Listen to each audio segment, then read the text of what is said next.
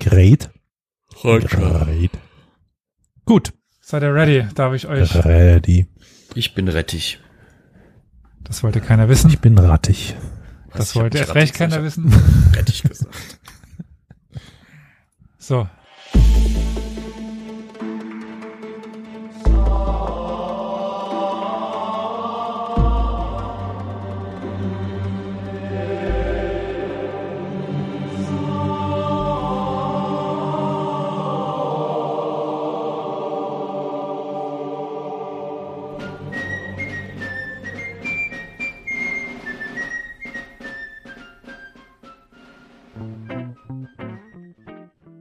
Damit könnte man sagen Assalam oder herzlich willkommen zu einer neuen Folge von Historia Universalis, dem Geschichtspodcast. Heute mit geschichtlichem Thema, mit aktuellem Bezug, wenn man das so sagen kann. Aber zuerst stelle ich noch meine werten Mitpodcastende vor. Wir sind nämlich heute in der Vierer-Variante, also ähm, mit dabei. Man hört ihn schon leicht kruspeln. Ich glaube zumindest, dass er es war. Der liebe Karol in Dresden. Hallo Karol. Ja, hallo Elias. Hallo liebe Welt. Und auch der liebe Oliver in Köln. Hi Olli. Moin. Und auch dabei, äh, er ist unübertroffen, unerreicht, nie mehr bekommen, keine Ahnung, der liebe Flo hier um die Ecke in Saarbrücken. Hallo, und ich habe den Verdacht, du willst noch irgendwas von mir, wenn du schon so anfängst, mir Honig und Bart zu schmieren. Tatsächlich nie. Hm. Okay, da bin ich einfach nur verwirrt. Aber okay. Darf ich nicht mal nett sein? Es ist so ungewohnt. Entschuldigung. Ich äh, wollte tatsächlich nur nett sein. Ja. Ich denke, wir kommen relativ schnell zum Thema, da wir doch ein bisschen was vor uns heute haben, weil der Zeitraum, den wir heute abdecken wollen, doch, sagen wir mal, nicht ganz so kurz ist. Aber an euch die Frage, ihr seht ja jetzt schon mehr als die Leute im Podcast-Feed auf dem, ja, oder im Podcast, weil ihr seht das Bild von Twitch. Heute bin wieder nur Mhm. ich zu sehen. Aber ihr seht dort eine Karte, nicht wahr? Ja. Ja. Jawohl. Was zeigt denn diese Karte? Ein Fleck irgendwo zwischen Turkmenistan und Pakistan. Ja, auch genannt Afghanistan oder Afghanistan. Genau. Ihr seht Afghanistan. Ich denke, was aktuell dort passiert oder passiert ist, brauche ich nicht mehr groß zu erläutern. Das wissen leider die meisten. Aber heute möchte ich ein bisschen anfangen, die Gründe dafür zu erklären. Und die ja, jetzige Folge, heutige Folge steht unter dem Motto, wie Afghanistan zu einem Staat wurde oder die Staatswerdung von Afghanistan. Hm, sehr spannendes Thema. Sehr spannend. Ich habe mir in den letzten Tagen aufgrund der Nachrichtenlage da des Öfteren den Kopf zerbrochen und musste dann so darüber nachdenken, wann, wie, wer, was, wo. Und das ist schon echt spannend, ja.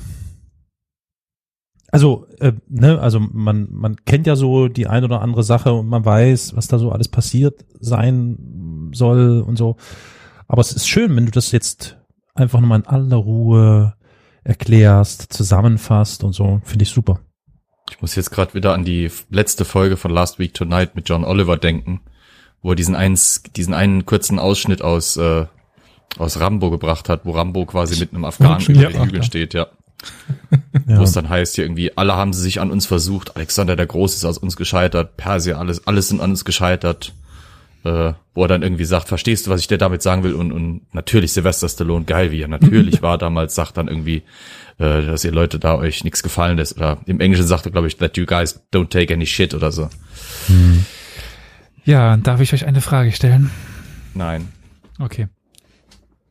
Ja, Wer hat als einziges Reich es geschafft, Afghanistan zu besiegen?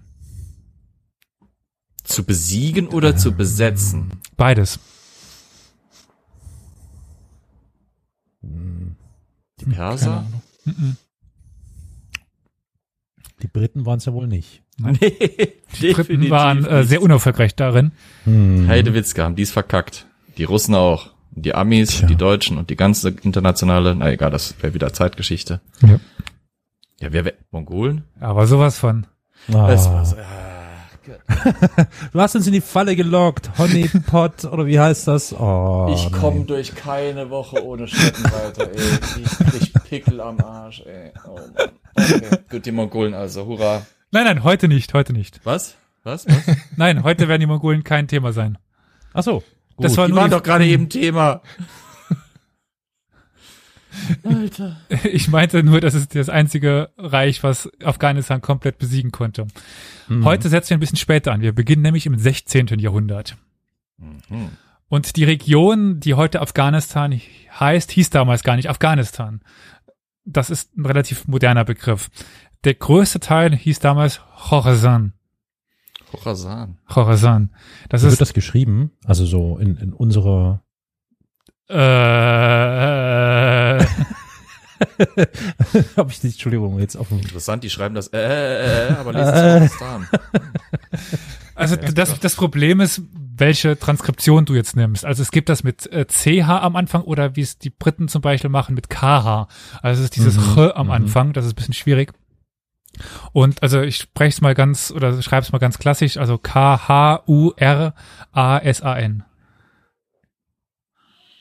R S N. Das geht Ah, okay. schon wieder. Okay. Genau. Und dazu gehört quasi das, was heute Westafghanistan ist und was heute der Ostiran ist, also Khorasan, noch noch Turkmenistan und so weiter. Mhm. Und das gehörte im 16. Jahrhundert zum Reich des timuridischen Sultan Hussein Bakara. Timuriden, das ist die Dynastie, die Tamerlan Timur Temür ins Leben gerufen hat, der auch schon an der einen oder anderen Stelle hier in dem Podcast aufgetaucht ist, aber den möchte ich heute gar nicht so groß vorstellen, nur dass es einfach nochmal erwähnt ist. Also Hussein Baka- äh, war eben ein Nachfolger von Temür oder Timur. Die Hauptstadt seines Reiches war Herat. Und Herat ist eine der Städte, die ich in meinem Leben immer mal sehen wollte. Und es ist leider unwahrscheinlicher denn je. Es war nämlich damals einer der prächtigsten Städte Zentralasiens. Wunderschön, wunderschöne Bauwerken, wunderschöne Architektur, teilweise heute noch zu sehen. Ähm, en masse diese Gebäude, in denen ich jetzt hier quasi drin sitze. Ähm, dieser, ja, dieser iranische, timoridische Stil.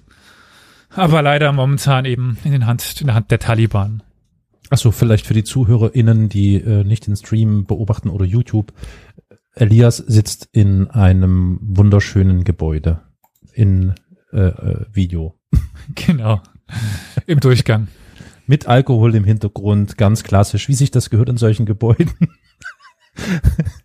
Oder ist das Alkohol? Ich glaube, in deinem Regal steht hinten, was ist das Jägermeister? Um Gottes Willen, nein.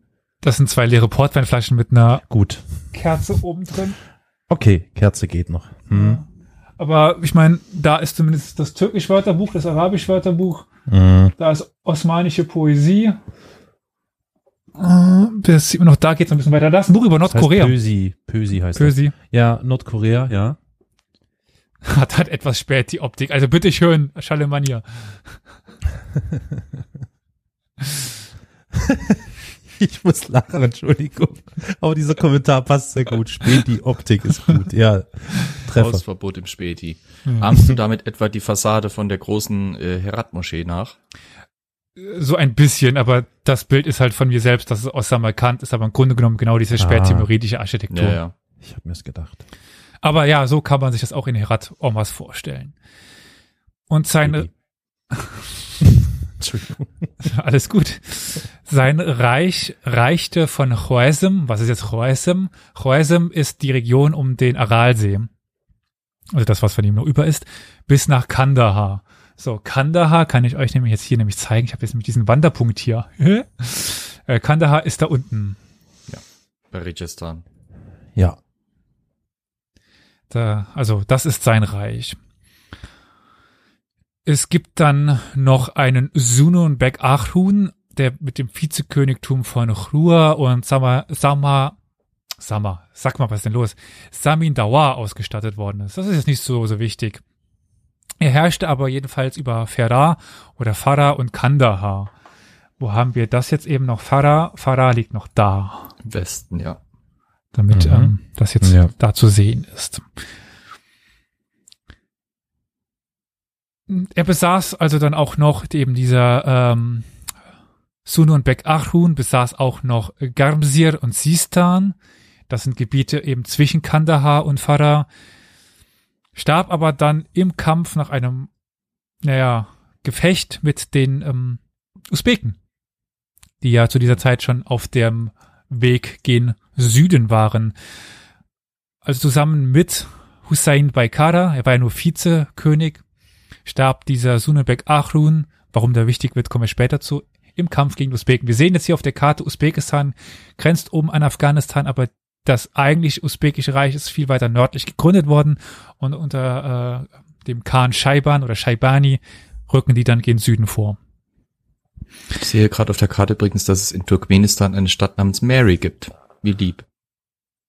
Ja, Ach, aka, ja. äh, ja. Ist, das Mary? Ja. Es gibt ja immer noch Marv. Ich dachte, das wäre irgendwie nur ein, ein falscher Strich, aber nee. Marv. Ja, wunderschöne Stadt, Marv. Mhm. Jedenfalls stirbt eben dieser eigentliche Vizekönig Sununbek Argun und in Kandahar wurde er von seinem Sohn Shahbek Argun als praktisch unabhängige Herrscher abgelöst. Also wir haben es eben hier unten in Kandahar, um die Region um Kandahar, einen, ja, unabhängigen oder de facto unabhängigen Shahbek Argun. Merkt euch den, den Nachnamen, den Argun. Das wird wichtig. Dann haben wir noch äh, Badakhshan und Kabul. Also Kabul sehen wir hier auf der Karte ja auch im ja, Osten des Reiches. Und Mhm. Badakhshan ist dieses Gebirg, Gebirgsteil oben in Richtung des Wahan-Korridors. Das, da oben ist der Wahan-Korridor. Wunderschöne Gegend, sowas von am Arsch der, der Welt. Ich habe immer mal vorgenommen, mit einem Esel durch den äh, Wahan-Korridor zu wandern. Auf jeden Fall ist hier oben Badakhshan. Noch eine kurze ähm, Frage, eine Mhm. Ungebildeten. Wo ist nochmal diese Kaschmir-Region? Kaschmir ist unterhalb vom äh, Wahan, oberhalb von Islamabad, also vor allen Dingen hier. Ach ja, da, ja, ja, ja. Da steht auch auf Vale of Kashmir. Jetzt sehe ich's, ja, ja. Hm, well of Kaschmir. Alles klar. Hm, danke. Gerne. Also für die Leute, die jetzt den Podcast-Feed hören, vielleicht für solche Fragen, dann, wenn ihr wirklich noch auf der Karte sehen wollt, gerne auf unserem YouTube-Kanal dann nachschauen. Dort äh, se- seht ihr das Ja. auch mit Bild.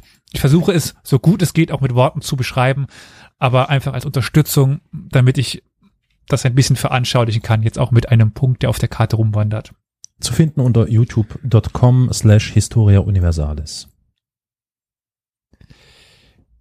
Das, lieber Carol, ist absolut korrekt. Danke für die äh, schöne Werbung. Jedenfalls dort in Badakhshan und Kabul gab es ab 1500 auch einen timuridischen Fürsten.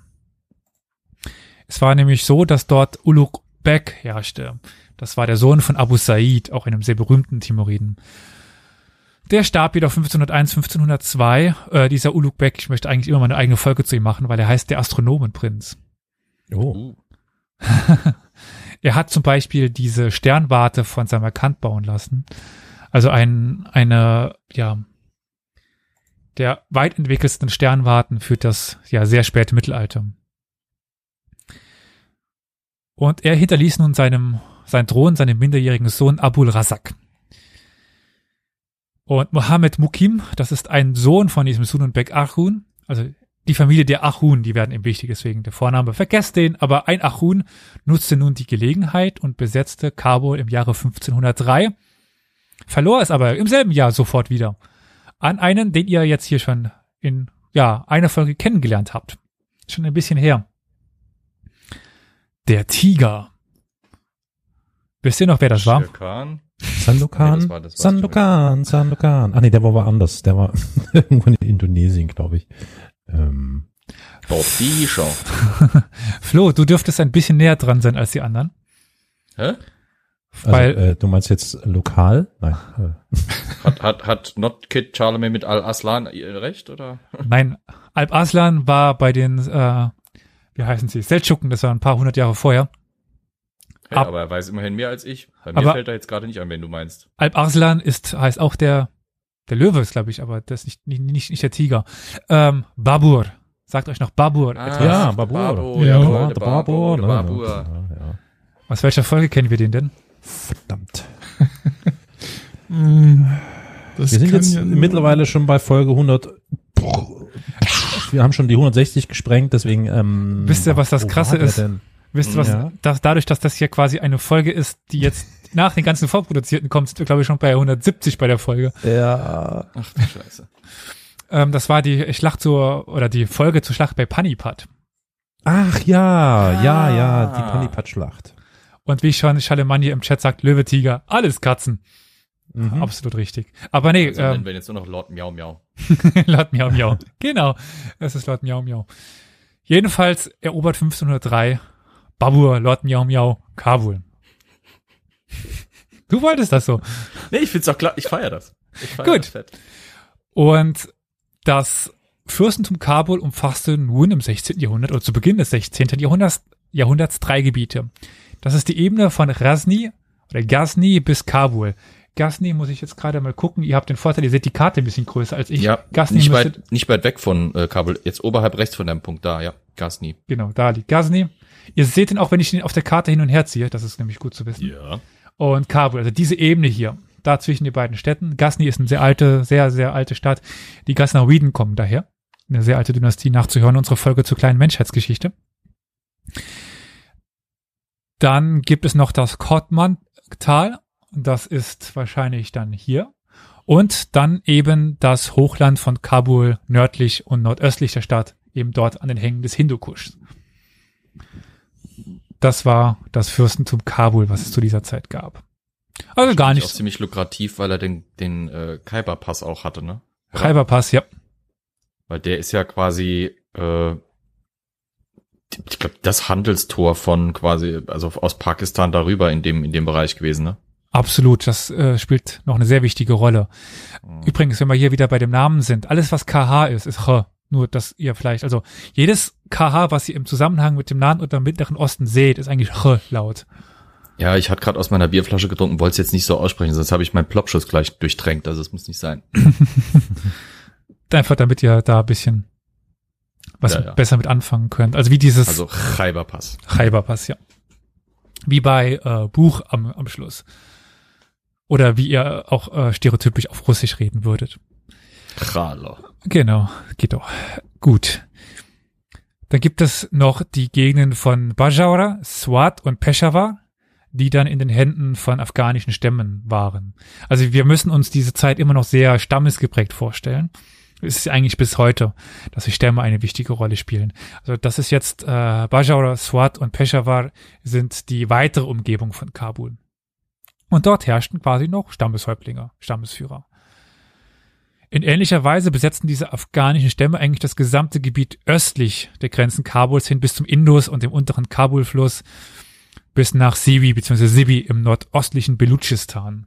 Belutschistan ist, jetzt gehe ich mal da runter, da unten liegt, liegt Belutschistan bei Quetta und äh, noch weiter im äh, Süden, also das Mhm. südliche Pakistan heute. Mhm.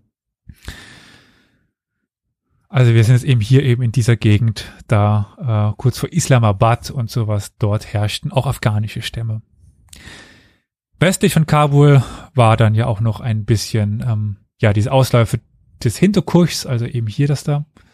Das ist, äh, sind ja diese westlichen Ausläufe des Hindukuschs und die Hazara-Berge, die von anderen ethnischen Gruppen bewohnt worden sind. Und Hazara war auch eine dieser Ethnien, also die haben den Namen auch von den Bergen, die Hazaras, ähm, die dann auch teilweise als Tataren bezeichnet worden sind, die doch eigentlich persischsprachig waren. Und im Süden und im Südosten gibt es dann noch die Aimaks, das ist dann türkisch, ja, die sind türkischer Herkunft. Also wir haben, ja, sehr pluralistische Landschaft dort. Also wir haben persischsprachige und türkischsprachige Ethnien, dann noch Pashtu, Farsi, wenn man Farsi ist, ist Persisch. Und wir werden ein paar andere dieser Dialekte noch kennenlernen. Und jetzt kommt Flo eigentlich nochmal, dass Kabul Mhm. eines der wichtigsten Handelszentren zu dieser Zeit war überhaupt. Ja. Also Kabul eben hier neben meinem roten Punkt.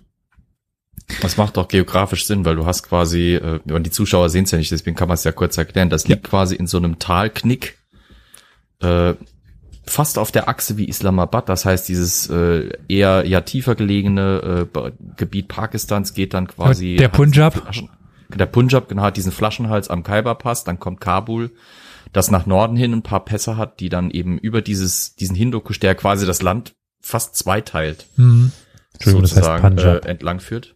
Punjab, ja. Es ist komplett, nee, das ist nicht so unbedingt. Es gibt auch Punjab.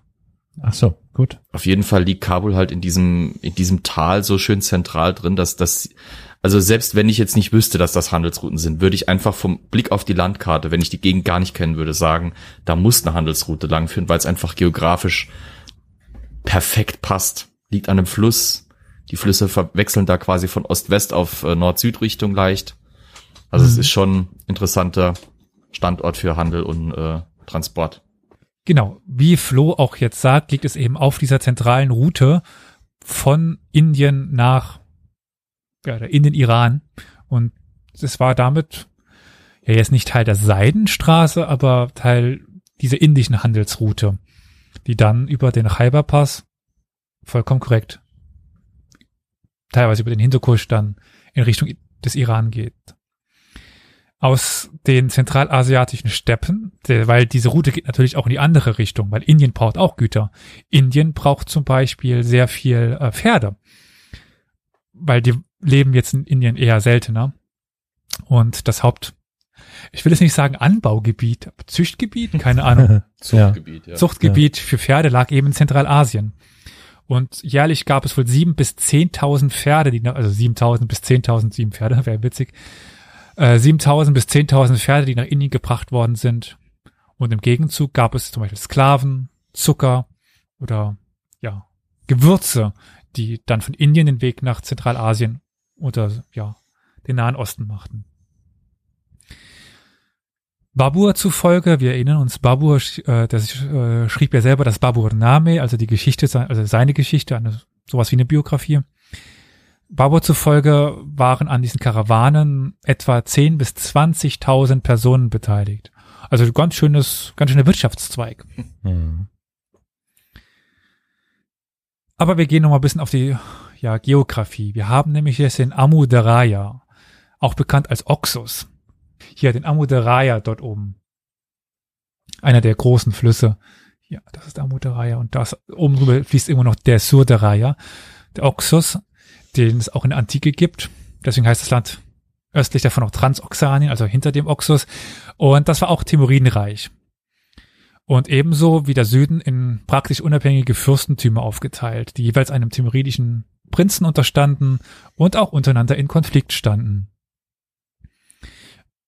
Und diese trafen jetzt eben, das habe ich gerade eben schon angedeutet, auf die wachsende Macht der Usbeken, die unter der Führung von Shaibani Khan Samarkand einnahmen.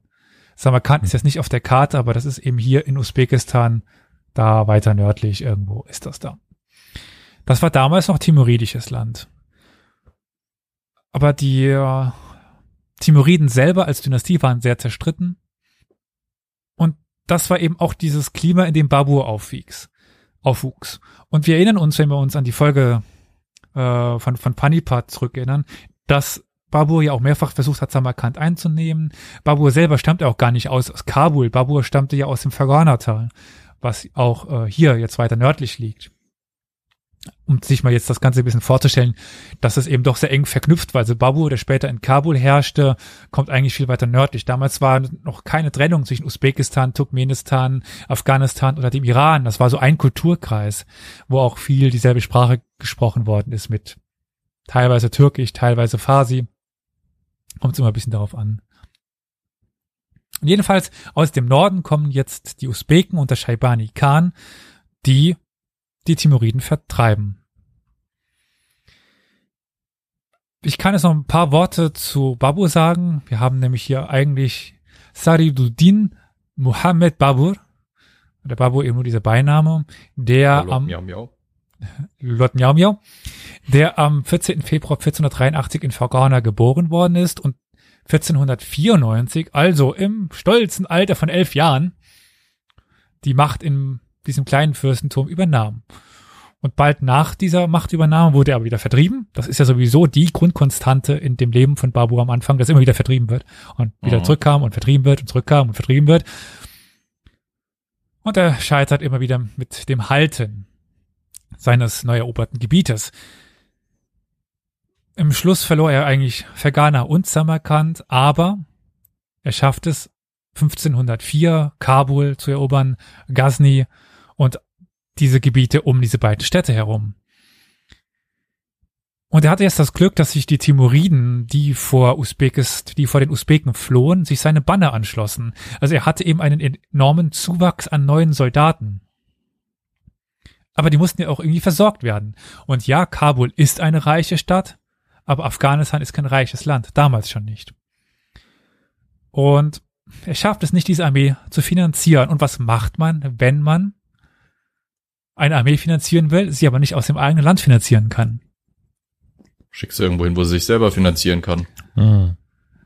Genau. Looten und Leveln, beziehungsweise Raubschatz, äh, Brandschatzen und, und Rauben. Und zwar Mhm. geht er nun von Kabul auch über die Pässe hier nach Indien rein. Nach Lahore und Delhi, Sialkot. Und dann haben wir ja auch genau diese Raubzüge zuerst und dann, nachdem er seine Position in Afghanistan, also im modernen Afghanistan, als gesichert genug ansah, macht er sich ja dann auf den Weg um, also 1525, um das Lodi-Reich zu erobern, also Delhi. Wobei ich jetzt noch erwähnen kann, dass er 1517 Kandahar von den Achruns eroberte. Da kommen sie nämlich jetzt wieder vor. Also wir hatten die ganze Zeit im Süden von Afghanistan um Kandahar die Region rum, was das zweite Tal oder der zweite Zugang zu, zu Afghanistan ist. Also wenn man eben an Kabul vorbeigeht, kann man ja, wenn man jetzt den Weg dann zu nach äh, äh, Ghazni folgt, dort weiter relativ gut nach Kandahar reisen und von Kandahar Mhm. dann weiter in den Iran rein. Und dieses Kandahar hatte dann auch 1517 Babur erobert.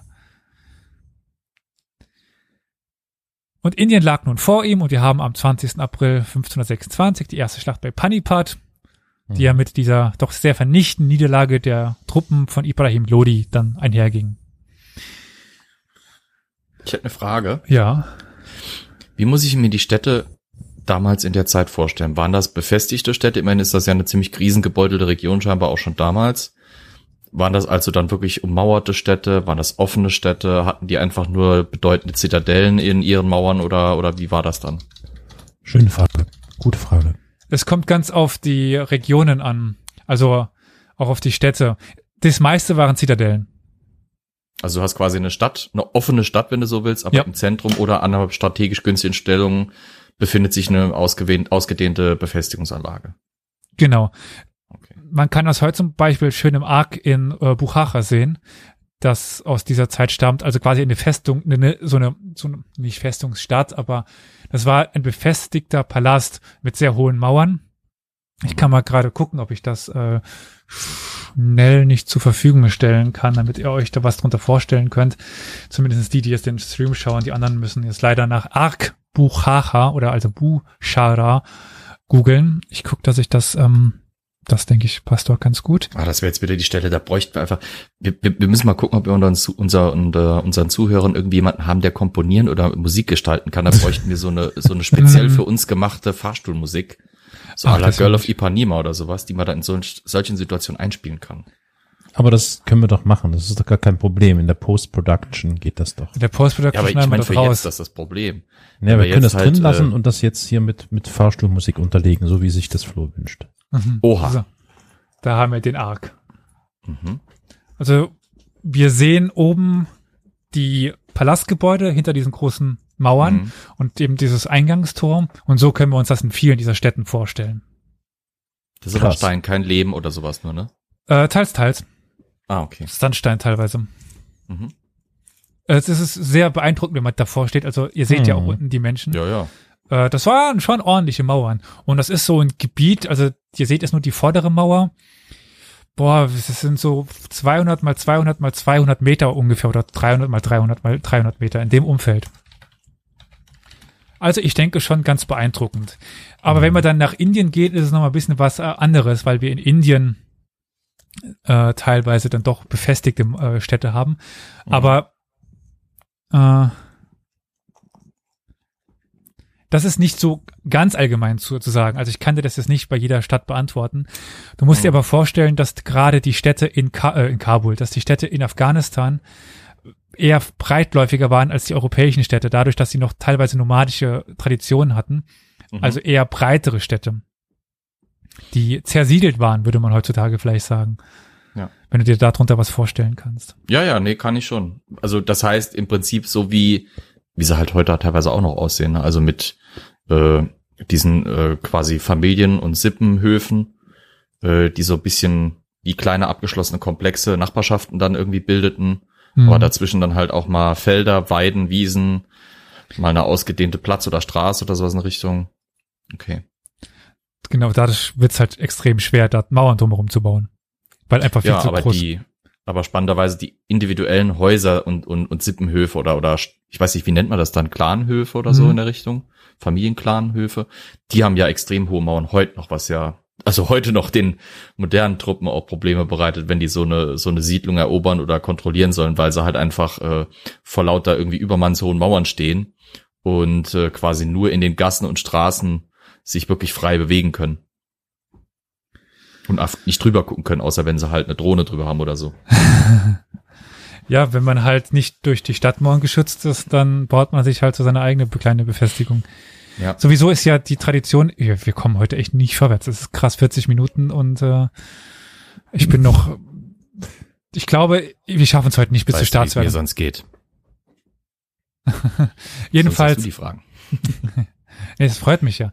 Äh, jedenfalls haben wir ja auch im orientalischen Bereich eher die, die Wehrhaftigkeit nach außen und die schönen, die Schönheiten nach innen. Also es sind ja auch immer die Innenhöfe, die so schön aussehen. Man, man will keinen Prunk oder sowas nach außen repräsentieren. Das macht Ja. man nicht. Das merke ich mir. Ich sag dann auch, ich bin so wie arabische Gebäude oder, oder afghanische Häuser gebaut. Schön im Inneren, hässlich im. Außen. Genau, nach außen wehrhaft, aber nicht gerade schön, aber innen dafür, ein- ach ja. Super, danke. Merke ich mir. Kommt direkt in mein Tinder-Profil. Direkt zu den Leichen. Aha. Okay. Gut, äh, Babus Nachfolger wurde dann sein Sohn Humayun. Und Humayun wurde 1530 von Sher Sur, der dann ähm, die kurzlebige Sur-Dynastie gründete, aus Indien vertrieben.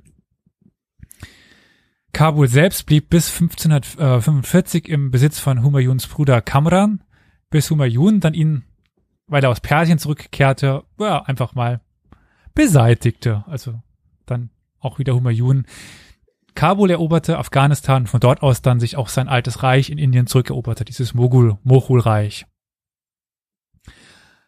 Jedoch ist es so, dass nun mit dem Abzug der Mogule wieder nach Indien Afghanistan schwächer besetzt worden ist. Und dann haben wir eben Balch.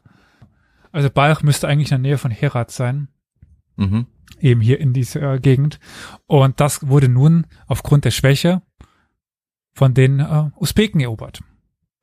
Und ja, wir haben jetzt einen Herrscher, der in Balch von den Usbeken eingesetzt wird. Das ist Pir Muhammad Khan. Also Pir ist auch so ein Titel, der zu einem Namen wird, wie auch Mirza. Sind äh, Pir müsste was religiöses sein und Mirza heißt Prinz auf Persisch. Aber das sind so sprechende Namen auch teilweise, die die übernehmen als Beinamen. Und wir haben jetzt Pir Muhammad Khan, der eben in ja, Nordafghanistan ein mehr oder weniger abhängiges Fürstentum von den Usbeken hat. Kandahar im Süden ging 1558 an die Safawiden verloren, die nun ihren regionalen Hauptsitz in Herat, einem Groß, ja, dem, dem, also, da, in Herat hatten. Eben hier. Also die Safawiden kommen nun eben in diese Region. Was sind die Safawiden? Die Safawiden sind das persische Reich zu dieser Zeit, was ursprünglich aus Ardabil kommend, also im heutigen sehr, sehr, sehr westlich, nordwestlichen Iran, dann unter Shah Ismail I. diese schiitische Dynastie auf den Thron dort brachten. Und die haben nun, sagen wir mal, den Westiran, diese Region haben die eingenommen. Die Besitztümer der Mogule in Afghanistan beschränken sich damit eigentlich nur noch auf zwei Territorien. Kabul und Badachshan. Wir haben also immer noch keinen afghanischen Staat. Also wir hatten diese kurze Periode unter Humayun, wo dann doch eigentlich größtenteils Afghanistan eingenommen worden ist, aber nee, äh, es hat nicht so ganz lange gehalten. Im Jahr 1584 dann besetzten die Usbeken unter Abdullah Khan II. Badachshan und es sah so aus, als könnten sich die Usbeken eben in Afghanistan größtenteils festbeißen, sage ich jetzt mal. Also wir haben Balch, wir haben Badachshan, den kompletten Norden damit eigentlich in der Hand von Abdullah Khan und den Usbeken. Wir haben dann aber in Kabul noch einen anderen Herrscher, das ist Mirza Hakim. Und seinen Auftreten ist der Grundstein für die sogenannte Raushani-Bewegung. Das genau zu erklären würde jetzt zu weit führen. Das ist eigentlich mindestens Thema für eine Folge. Das hat was mit einem protonationalistischen Element zu tun, der Pashtu die auch dann eine eigene Schrift erstmals entwickeln. Also es beginnt, das sind so die Anfänge der pashtunischen Literatur. Und jedenfalls dieser Mirza Hakim, also beziehungsweise Pashtu, wisst ihr, was das ist? Könnt ihr so ein bisschen was mit dem Begriff Pashtu anfangen? Oder Pasch oder, oder, oder Kulturgruppe, die dort ne, dominiert, oder? Genau, ja. eine Ethnie, oder wie könnte man das ja. Ethnie nennen? Ja. ja. Hm. Pashtu war, glaube ich, mit der wichtigste, äh, die wichtigste Sprache, die quasi die Dolmetscher für die Bundeswehr da oben im Norden brauchten, vor allem. Pashto und Farsi, genau, das sind die beiden Ja, wichtigsten ja. Sprachen in modernen Afghanistan. Ja. Und jedenfalls dieser Misra Hakim erhob sich jetzt gegen die Mogule, die immer noch in Kabul offiziell herrschen. Inoffiziell war es eben dann sehr bald Mirza Hakim. Und nach seinem Tod übernahm dann sein Sohn Jalaluddin die Führung dieses offenbaren Kampfs gegen die Moghule, aber nicht sein Prophetentum, weil der, wie gesagt, diese Raushani-Bewegung ist so ein bisschen nationalistisch religiös. Er hat sich so als Prophet verkauft, aber ja, Jalaluddin setzt den Kampf fort, aber nicht mehr in dieser prophetischen Rolle. Aber er schafft es nicht, Akbars Annexion von Kabul im Jahre 1585 zu verhindern. Akbar ist ja der Nachfolger von Humayun. Also wieder die Mogule kehren zurück aus Indien. Aber praktisch in dem Augenblick, wo Akbar 1585 Kabul annektiert, erhoben sich die Afridi und Ursakai-Stämme am Khyber-Pass unter eben der Führung von Jalaluddin. Also er ist eben von Kabul vertrieben worden, aber Jalaluddin geht nun zu diesem Khyber-Pass und dort erhebt er sich erneut und dem müssen unterworfen werden, aber im Rücken äh, erheben sich die nächsten Stämme. Also wirklich befriedet bekommen haben die äh, Mogule aus Indien das Ganze nicht. Wir befinden uns jetzt also eben hier oben in dieser Gegend um Kabul, Jalalabad und der Khyber Pass, Ghazni, wo auch heute noch, ja, eine der wichtigsten Regionen für Afghanistan ist. Jalaluddin wurde dann ins usbekische Exil getrieben, wo er dann auch bis 1592 blieb. Dann kehrte er zurück und dreimal dürft ihr raten, was er tat. Einen Aufstand. Ach ja, natürlich. Hm, klar. Also wieder mal Revolte. Keine rote, lieber Flo, aber eine Revolte, eine Revolution. Ja, was eine Garagenflohmarkt. Revolte oder eine Revolution? Also Revolution ist ja was anderes als eine Revolte. ich glaube, auf die Zeit, das zu übertragen, wird ein bisschen schwer. Also wahrscheinlich eher eine Revolte. Ja. Eher eine Revolte, ja. 1601 wurde er aber im Kampf nah von Ghazni getötet und wurde dann von seinem Neffen Ihad nachgefolgt. Und das ist ein Enkel von Bayezid Ansari. Das ist eben einer der frühen Raushani-Anhänger. Gut, haben wir also jetzt dieses Raushani-Element. Das wird einfach, das ist ein sehr wichtiges Element bis heute, um ja, diesen Pasch, diese pashtunische Nationalbewegung zu verstehen. Akbar, den wir jetzt ja noch immer haben, also der Sultan der Großmogule, der Kaiser der Großmogulen, hat dann im Jahr 1595 auch Kandahar wieder zurückerobern können. Also sind wir jetzt wieder da unten. Wir erinnern uns, der Süd, Süd, westliche Bereich von äh, Afghanistan war in der Hand der Safawiden, die jetzt dort vertrieben werden konnten durch den Mogulkaiser. Und er machte es dann zu einer Unterprovinz von Kabul und ja, wir haben zumindest bis auf den Norden, der immer noch in der Hand der Usbeken ist. Es tut mir leid, dass das heute, ich versuche den Weg dahin aufzuzeigen, wie es dazu kam, dass Afghanistan irgendwann mal eins wird. Und es wird halt ganz lange nicht eins, weil es ganz lang umkämpft ist. Also ganz lang laufen die großen Konfrontationslinien zwischen Mogulen Safawiden und Usbeken in Afghanistan zu, zusammen und dort kloppen die sich die ganze Zeit. Aber Jetzt wieder. nur Im Südwesten, Südosten und direkten Süden, ne? Der Norden ist bis jetzt kaum noch erwähnt worden. Saßen da dann wirklich schon die Usmenen fest, äh, Us Usmenen, äh, das war jetzt eine Mischung aus Turkmenistan und Usbekistan. Ja. Äh, die Usbeken da irgendwie fest oder oder was war da? Das Weil ist der Hindukusch. So.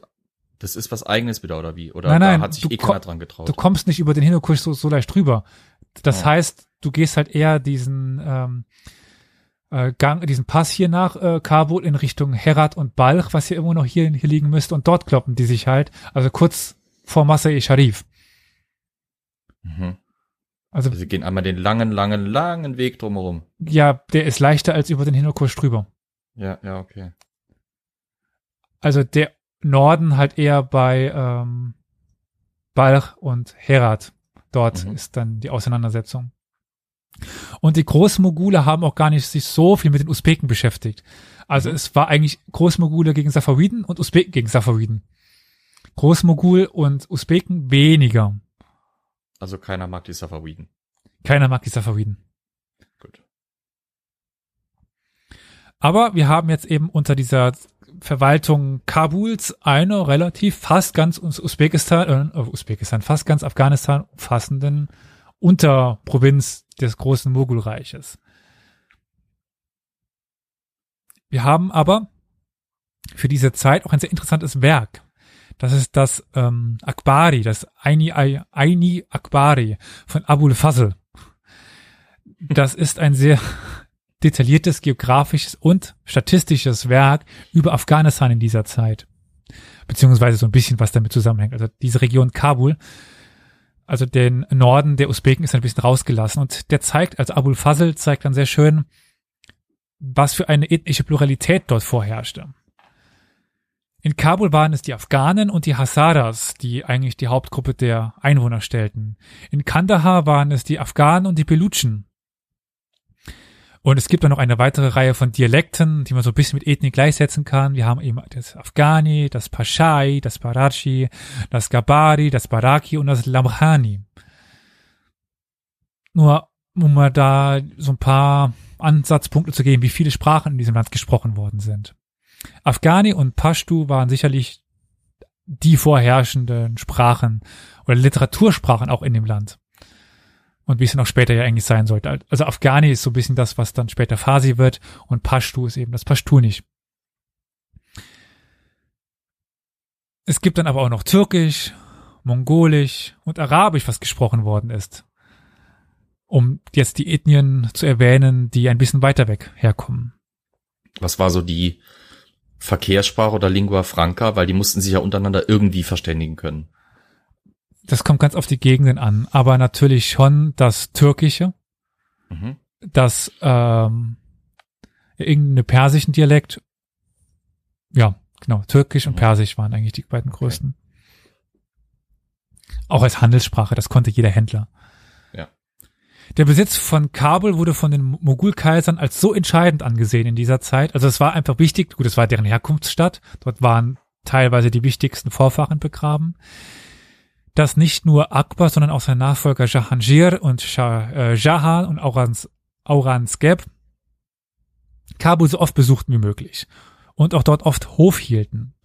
Es gab dann eine große Garnison und der Kommandeur oder Befehlshaber von Kabul oder Vizeregent hatte doch sehr große Zugeständnisse und Privilegien. Das war eine sehr wichtige Position innerhalb des Mogulreichs. Das Mogulreich ist eben kein rein indisches Reich. Das muss man da sich immer noch dran erinnern. Also wenn, wenn man über die Mogule spricht, denkt man immer an Indien, an das Taj Mahal, was ja eigentlich das, das Bauwerk der Mogule schlechthin ist. Aber allein am Taj Und Mahal das Bauwerk von Indien, ne? Zynischerweise. ja, Mhm. aber es ist halt keine indische Dynastie. Das ist eine afghanische Dynastie, wenn ja nicht sogar eine zentralasiatische Dynastie. Die haben weiter ihre türkischen Dialekte gesprochen. Die sind von der Architektur extrem aus dieser Gegend geprägt. Die Literatur. Das sollte man sich immer so ein bisschen im Hinterkopf behalten. Und diese Kaiser achteten auch darauf, dass die Verkehrswege offen waren, weil Handel wichtig war. Also sie bauten Brücken, Karawansereien und erhielten das Ganze auch, erhielten diese Infrastruktur, weil es sehr viel Einnahmen dadurch gab. Und es gibt dann auch die Worte von Abul Fazl, der sagt, dass Kabul und Kandahar die beiden Tore Hindustans sind. Die eine führen in die türkischen Länder, die andere zum Iran. Also das ist das, was ich meinte. Also über Kabul und dann die, die Pässe kommt man nach Turkmenistan und Usbekistan rein und über Kandahar eben in den Iran. Und das waren eben diese beiden wichtigsten Ausfalltore des Handels dann. Das Problem war aber jetzt für die Mogule, dass, Khan, äh, dass Kandahar sehr schwer zu halten war. Also es gibt 1595 wird es von äh, den Safariden erobert. Es gibt dann wieder, sie verloren es wieder 1622 und 1638 wird es wieder zurückerobert wer werden und 1649 wird es wieder erneut verloren. Also 1649 fällt es endgültig erstmal an die Safariden. Nur um es mal kurz zu illustrieren, wie häufig eben diese Stadt den Besitzer wechselt. Hm. Aber Kabul eben nicht. Kabul blieb bis zum bitteren Ende der, äh, der, der Mogulherrschaft, blieb es in den Händen der Mogule. Und genoss dadurch aber auch extremen Reichtum. Also vom Handel mit Pferden, vom Handel mit Gewürzen. Und William Finch, ja, ein Brite, der besuchte 1608 bis 1611 Kabul und beschrieb es als eine der größten und schönsten Städte der Region mit zwei Schlössern und vielen Karawansereien. Im Allgemeinen wurden dort auch, wie ich sagte, es war eine sehr wichtige Provinz, sehr hochrangige Adlige als Gouverneure eingesetzt. Man konnte nicht irgendwer sein, um dort zu herrschen. Der erste war Man Singh, das war Akbars Lieblingskommandant und Rajpute, also tatsächlich eher Inder, aber danach waren es eigentlich immer timoridische oder mogulische Prinzen, die diesen Posten begleiteten. Und so war Kabul auch der Sitz von Aurangzeb, das ist einer dieser Mogulkaiser. Und also Kabul war der äh, Sitz des Sohnes, das ist Musa, Musa Sam. Und der konnte von Kabul aus erfolgreich 1707 den Thron zurückerobern, weil Kabul eben so viel Reichtum bot, als dass er eine große Armee aufstellen konnte. Also reichte Kabul wieder aus, wie bei Babur, um Indien zu erobern. Einfach damit man sich das nochmal ein bisschen vorstellen kann. Aber es ist ja jetzt nicht so, dass es bis zum Ende in der Hände der Mogule bleiben sollte, weil die Mogule existieren nicht mehr und die Mogule wurden immer kleiner. Ich meine, wenn ich jetzt schon mal so die Frage in den Raum stelle an euch, wisst ihr, was von einem afghanischen Staat überhaupt, bevor es zu, sagen wir mal, einem bevor es zum, zum Kalten Krieg kam, wisst ihr, ob es überhaupt einen afghanischen Staat gab oder seid ihr da relativ ich meine, dass, ich meine, dass als die Briten kamen, die ein halbwegs existierendes Staatswesen vorfanden, äh, das dann aber ziemlich schnell zusammenbrach, mhm. auch weil die Briten reingekommen waren. Und das, was dann halt aus dem Zerfall produziert wurde, war dann das, was den Briten auch zum Verhängnis wurde, nämlich die ganzen einzelnen Stämme, die da gedacht haben, fuck, da machen wir es halt selber und die haben es dann halt die haben den Briten da mächtig eingeheizt. Also ich meine, dass das, das wäre dann spätes 18. Jahrhundert, frühes 19. Ja, frühes, äh, spätes 18. genau. Ja. Ja, da ist absolut richtig. Es gibt einen afghanischen Staat bis dahin. Und jetzt, wir sind eben am Ende des 17. Jahrhunderts, also 1672 gerade, rebellierten die Afridis unter Ajmal Khan und schlossen den Rüberpass. Es sollte noch ein bisschen dauern, bis sich die Afghanen tatsächlich durchsetzen könnten. Aber wir haben jetzt diesen Aufstand. Ein Sieg, ein, ein Sieg, ein Sieg über den Gouverneur der Mogule. Es ist der, der Mogul heißt Mohammed Amin Khan. Ist nicht wichtig, vergesst den Namen wieder. Führte dazu, dass sich ja auch dieser Aufstand oder die Rebellion auf die Banu und Chohat oder Korat ausweitete. Und dann haben wir einen, ja, wichtigen Mann für die Zeit, das ist Rushal Khattak. Ein Nationaldichter könnte man fast sagen, der pashtunischen Afghanen, der Goethe von Afghanistan oder der mhm. pashtunischen Afghanen. Und der kämpfte sowohl, also er griff auch zur Waffe und ja, predigte mit seinen Versen den glühenden Hass auf die Mogule. Er schrieb dann, er ist sehr berühmt für seine Haiku-ähnlichen Gedichte es passt jetzt nicht mit Gedichtform, weil übersetzt, aber ich nahm das Schwert, um die Ehre Afghanistan zu verteidigen. Ich bin Rushal Khattak, ehrenhafter Mann dieses Zeitalters. Also selbst überzeugt war der Mann definitiv. Oder weiße Männer sind rar geworden wie das Elixier der Alchemisten. Rushal Khattak Pathetik kann er. Eine Reihe von Rückschläge für die Mogule brachte den Kaiser Aurangzeb dann in die Nähe von Islamabad. Also Islamabad, die heutige Hauptstadt von Pakistan, zu finden hier auf der Karte in der Nähe, also quasi auf halber Strecke zwischen Afghanistan und dem modernen Indien. Und von dort aus organisierte er dann aber selber die erfolgreiche Niederschlagung dieser Rebellion der Pashtunen. Und er setzte da vor allen Dingen auf die Subvention von Häuptlingen und das Anzetteln von Streitigkeiten zwischen ihnen. Also wir haben die verschiedenen afghanischen Stämme und er gab den einen Geld und den anderen auch und dann hoffte er, dass sie sich gegenseitig bekämpfen und das passierte auch die Taktik haben auch die Briten angewendet, die Taktik haben auch die Amis in Afghanistan angewendet. Also mit den Stämmen zu verhandeln war immer sehr wichtig in diesen, in dieser Region.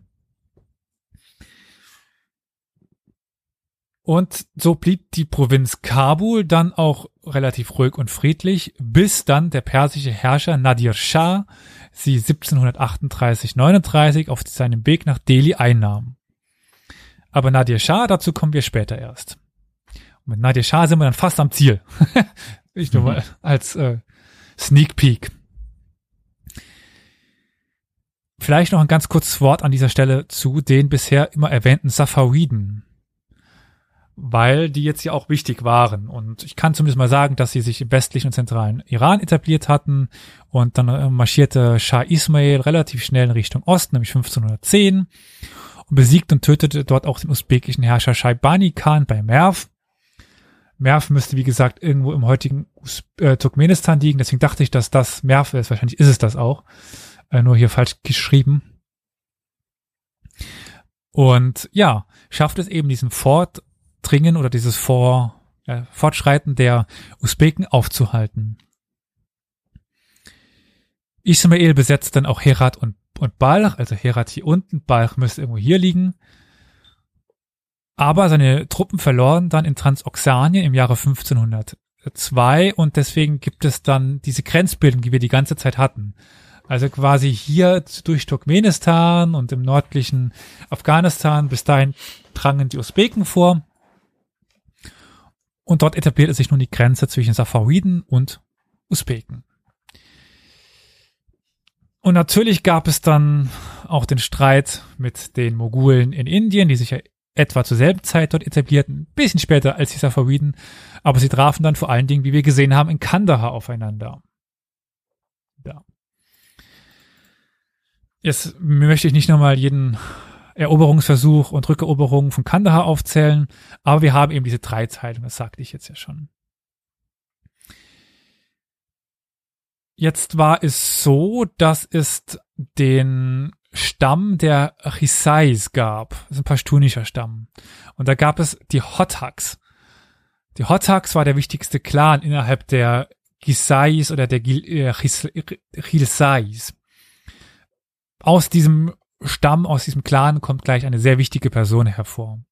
Und die bevorzugten sehr lange die persische Herrschaft vor den Mogulen.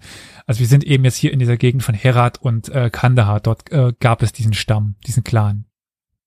Warum bevorzugten sie die persische Herrschaft? Man mag es heute kaum glauben, aber die Perser waren toleranter in der Religionsausübung zum Beispiel. Mhm. Also das, was sie heute nicht mehr sind, leider, beziehungsweise das Regime. Und was immer gern gesehen worden ist, sie waren toleranter, was Steuern anging. Also es gab eine leichtere Steuerpolitik. Sie mussten weniger Abgaben bezahlen.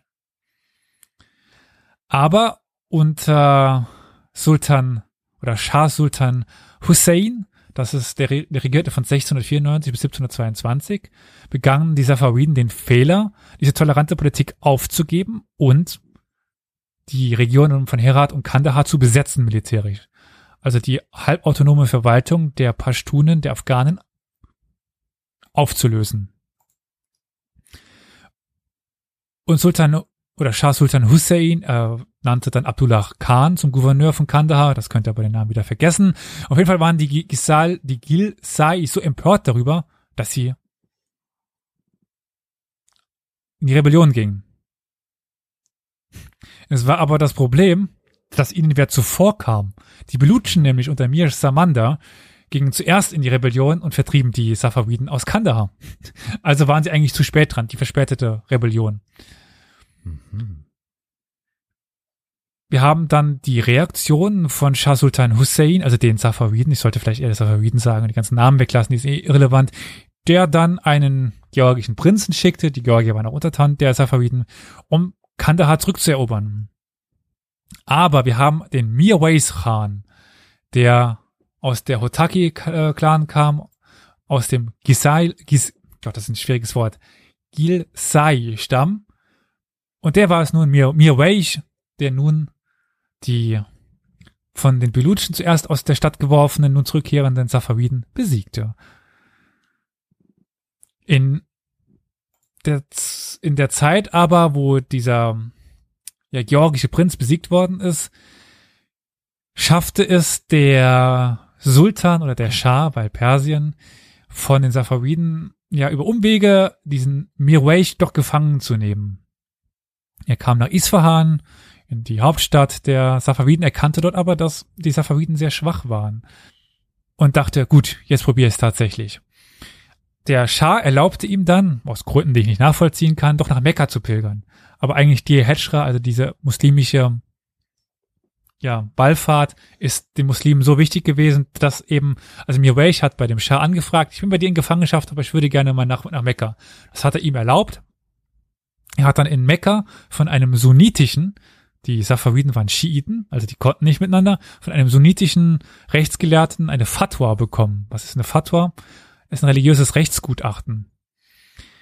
Eben für die Rechtmäßigkeit eines sunnitischen Aufstandes gegen die schiitischen Safawiden. Und dann stehlt er sich eben davon, der Mirwais, kehrt nach Kandahar zurück und ruft erneut zum Aufstand auf. Der dieses Mal erfolgreich ist. Also sie besiegen erneut die safawidischen Truppen und können die Herrschaft der Iraner abschmeißen, sage ich jetzt mal.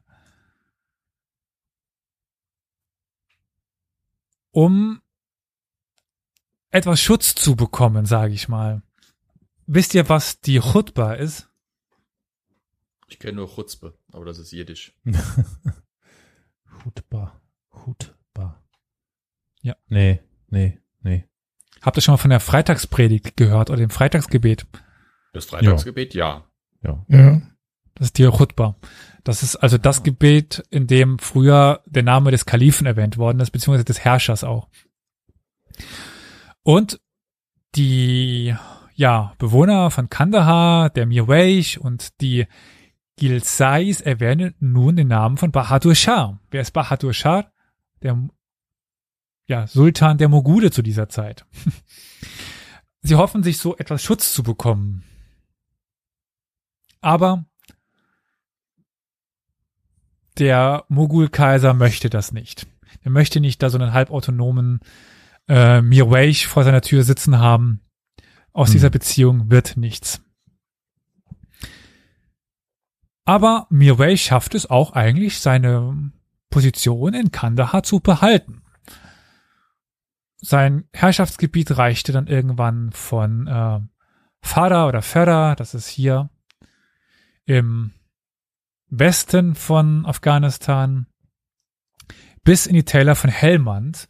Also der Helmand-Fluss dürfte der da sein, wenn ich das richtig, ich sehe die Namen leider Ja. nicht. Das ist, äh, Süden ist die Helmand-Provinz, ja. Genau. Also das war hier Westlich so, von Rajasthan. Ah, da, ja, genau, der Hellmann, der da, genau. Das war so sein Herrschaftsgebiet. Und er konnte es behalten und starb im Jahre 1705, ohne es an die Safawiden wieder zu verlieren. Er hatte zwei Söhne, Mahmud und Hassan. Die waren in dem, zu dem Zeit des Todes aber 18 bzw. 17 Jahre alt. Also noch arg jung. Und die Stammesältesten wählten dann äh, 1715 Abdulaziz, das ist der Bruder von Mirwais, zum Anführer.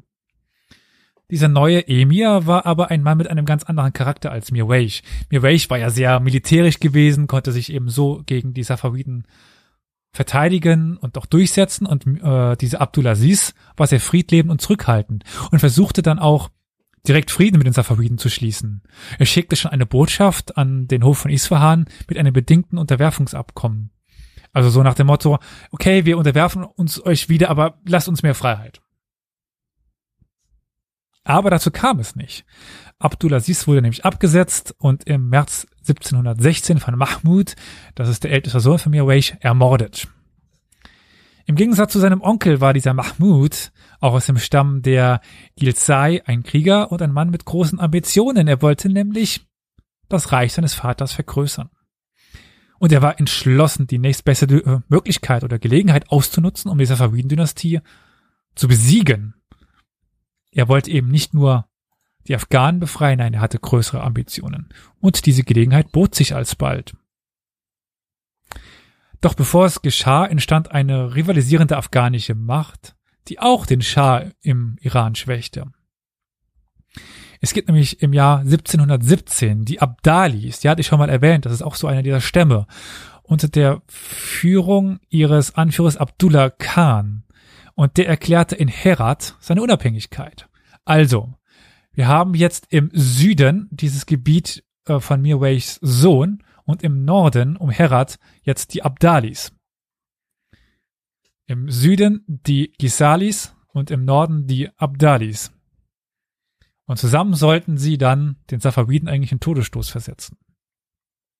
Es gibt dann zwei Jahre später die Schlacht bei Kafre Kalka. Das ist heute Islam Kala, nahe der iranisch-afghanischen Grenze und ja, die Abdalis können dort die Kisilbash der Safawiden sehr vernichtend schlagen. Zu den Kisilbash hatten wir auch schon mal eine sehr eine eigene Folge, eine sehr gute, wie ich fand. Ja.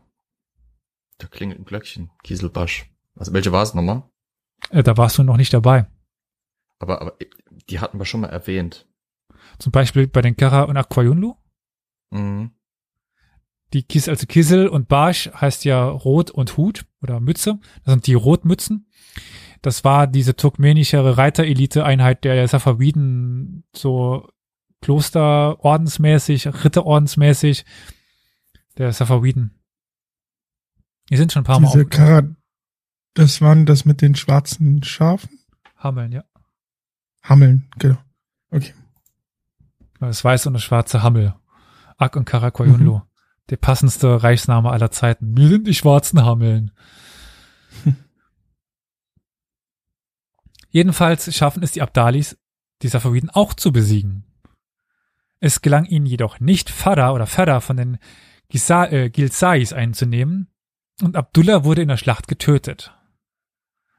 Und die Gilsai wollten dann natürlich auch die Territorien ihrer Rivalen, ihrer Abdali-Rivalen übernehmen.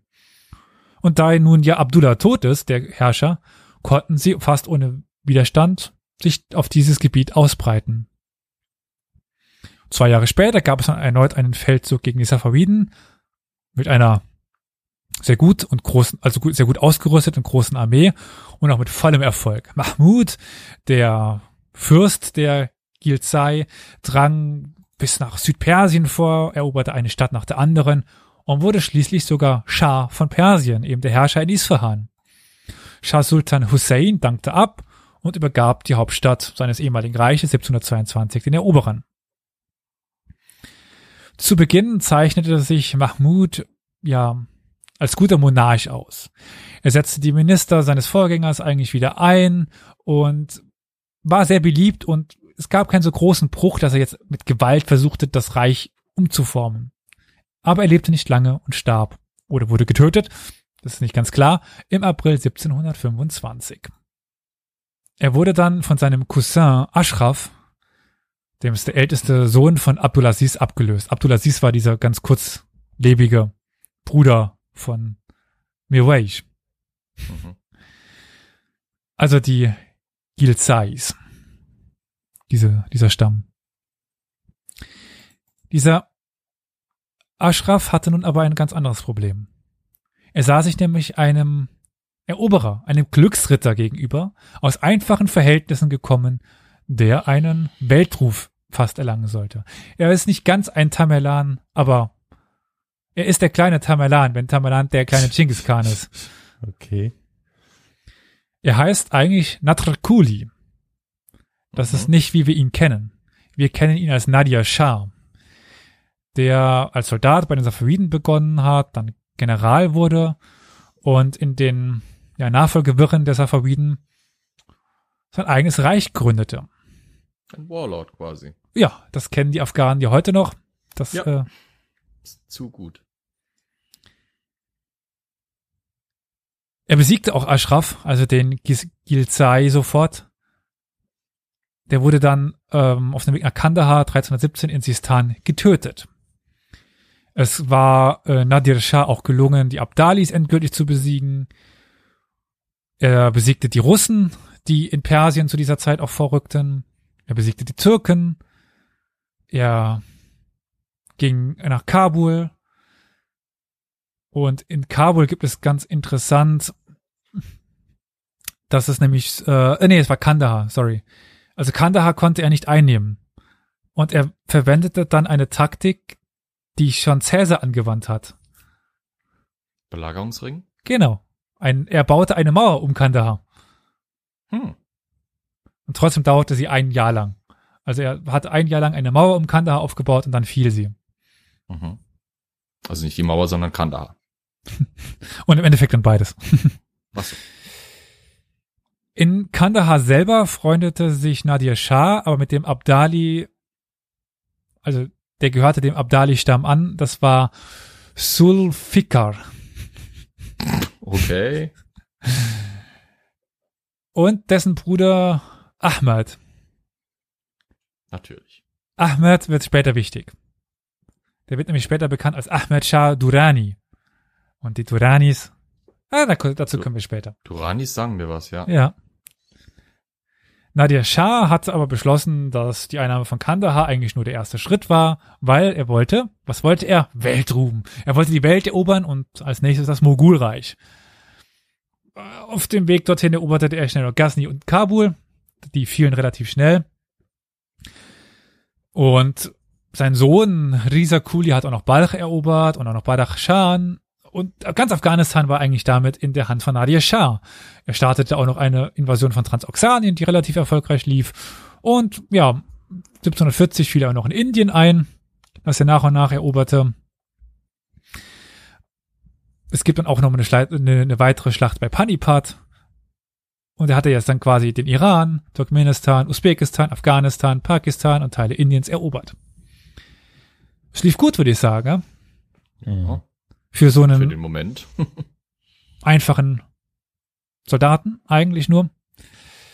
Was er jedoch nicht wusste, ist, dass er 1747 ermordet wird und sein Reich eigentlich zerfiel. Also wieder so ein ganz kurzlebiges Reich, weil seine, es- nicht mal seine Söhne konnten daran anschließen. Aber sein ehemaliger Freund Ahmed konnte anschließen. Und die Duranis sind eben, also früher Abdalis, jetzt Duranis, es sind aber derselbe Stamm. Ist ein pashtunischer, äh, pashtunischer Volksstamm, der eben durch Ahmad gegründet worden ist. Und nach der Eroberung von Herat durch Nadir Shah war Ahmed zuerst eben nach Kandahar geflohen, aus Herat kommend. Und dort freundet er sich eben mit dem ehemaligen Eroberer an. Das war irgendwie wieder vergessen. Und Nadir Shah gab ihm den Befehl über drei bis 4.000 Reiter, die dem Schah auch eigentlich stets zur Seite standen. Als dann jedoch Nadir Shah ermordet worden war, beschlossen sich die, Af beschlossen die Afghanen erstmal zurückzukehren in ihre Städte. Und auf dem Weg nach Kandahar, upsala, nach Kandahar, erbeuteten sie einen Schatzkonvoi mit einem sehr, sehr, sehr, sehr berühmten Diamanten. Koh-i-Nur, sagt ihr euch was? Der Koinur. Hm. Das ist ein Bleistift. Ja, genau. Ja, ja, ja. Aber ähm, okay, erzähl uns doch bitte mal was zu dem. Ja, Flo, du sagtest, ah, der Koh-i-Nur, Ja, genau, weißt ja. du ja vielleicht was dazu. Ja, aber ich war gerade mal kurz am gucken, woher ich Durani kannte und äh, bin jetzt Ja. gerade äh, da noch was anderes am gucken. Erzähl du mal gerade. Ich will, will Der, die, die Duranis kommen jetzt gleich. Ja, ich weiß, aber ich will's doch schon wissen. Jetzt lass mich halt. Ist, Diese ist Ungeduldigen. der äh, Koh-i-Nur, der Berg des Lichtes, ist ein Ah, ich hab 108,93 karätiger Diamant. Ja, Er Wahnsinn. gilt als einer der größten Diamanten der Welt und befindet sich heute, wo, Flo? Naja, wo befindet sich alles, was irgendwie toll, Alles, wertvoll was und aus funkelt. Asien ist? Bei den Kronjuwelen, aber nicht von denen von Richtig. Flo, sondern bei dem der Briten im London Tower. Ja, also die weniger wertvollen. Genau. Ich habe ihn sogar schon gesehen, den Koinor. Also ist, äh, müsstest du eigentlich, eigentlich müsstest du an der Stelle ein Bild raussuchen, weil das muss man mal gesehen haben, das Ding. Der ist halt, Ja, gibt's auf Wikipedia zu sehen. Ja, ich finde ihn jetzt auch nicht so spektakulär, muss ich ehrlich gesagt sagen. Ist halt ein Echt? Diamant, nicht? Also, okay, ja, aber okay, das ist interessant, so, das ist äh, das ist krass. Also daher kommt der Name äh, dieser. Bleistiftherstellung. Ja, ja, Von wahrscheinlich. Renault. Interessant. Auf jeden Fall für den Stream habe ich sie nun eingeblendet oder habe ich ihn nun eingeblendet. Den Also der ist vielleicht jetzt so, wenn man ihn so sieht, nicht eindrucksvoll. Aber wenn man sich vor Augen führt, dass das Ding ungefähr, sagen wir mal, die Ausmaße von einem ordentlichen Wachtelei oder einem sehr kleinen Hühnerei hat, das ist schon, das ist schon was. Hm, hm, Das ist ein hm. verfickt großer Diamant, ich kann es nicht anders sagen. Wenn man, wenn man in den, wenn man in London am, im Tower ist und da mal vorbeigeht, das ist, das, das hat was. Die einzig größeren Diamanten, die ich kenne, sind die halt, die aus dem Cullinan hergestellt wurden. Also die, äh, äh, die, die dann auch in der, in der Krone quasi verbaut sind und im, im Reich, im Reichszepter, meine ich. Also, das ist einer der größten Einzeldiamanten ever. Ja. Ich glaube, unschätzbar wertvoll. Gibt's, gibt's, hast du einen Schätzwert im Kopf? Äh, boah, nee. Ich kann mal gerade äh, Wert dazu eingeben. Äh, 140 Inzwischen- Millionen Euro. Hund- Ah, okay. Oh, okay. Naja, das ist ja jetzt. Ne? Also ein Klümpchen Stein. Da kannst du eine Menge Bleistifte von kaufen. Ja, ist wohl wahr. Aber um das nochmal kurz äh, hier äh, mit anzubringen, es ist sogar gerichtlich verfügt, dass ähm, der Stein vollkommen zu Recht in London liegt. Ganz klar.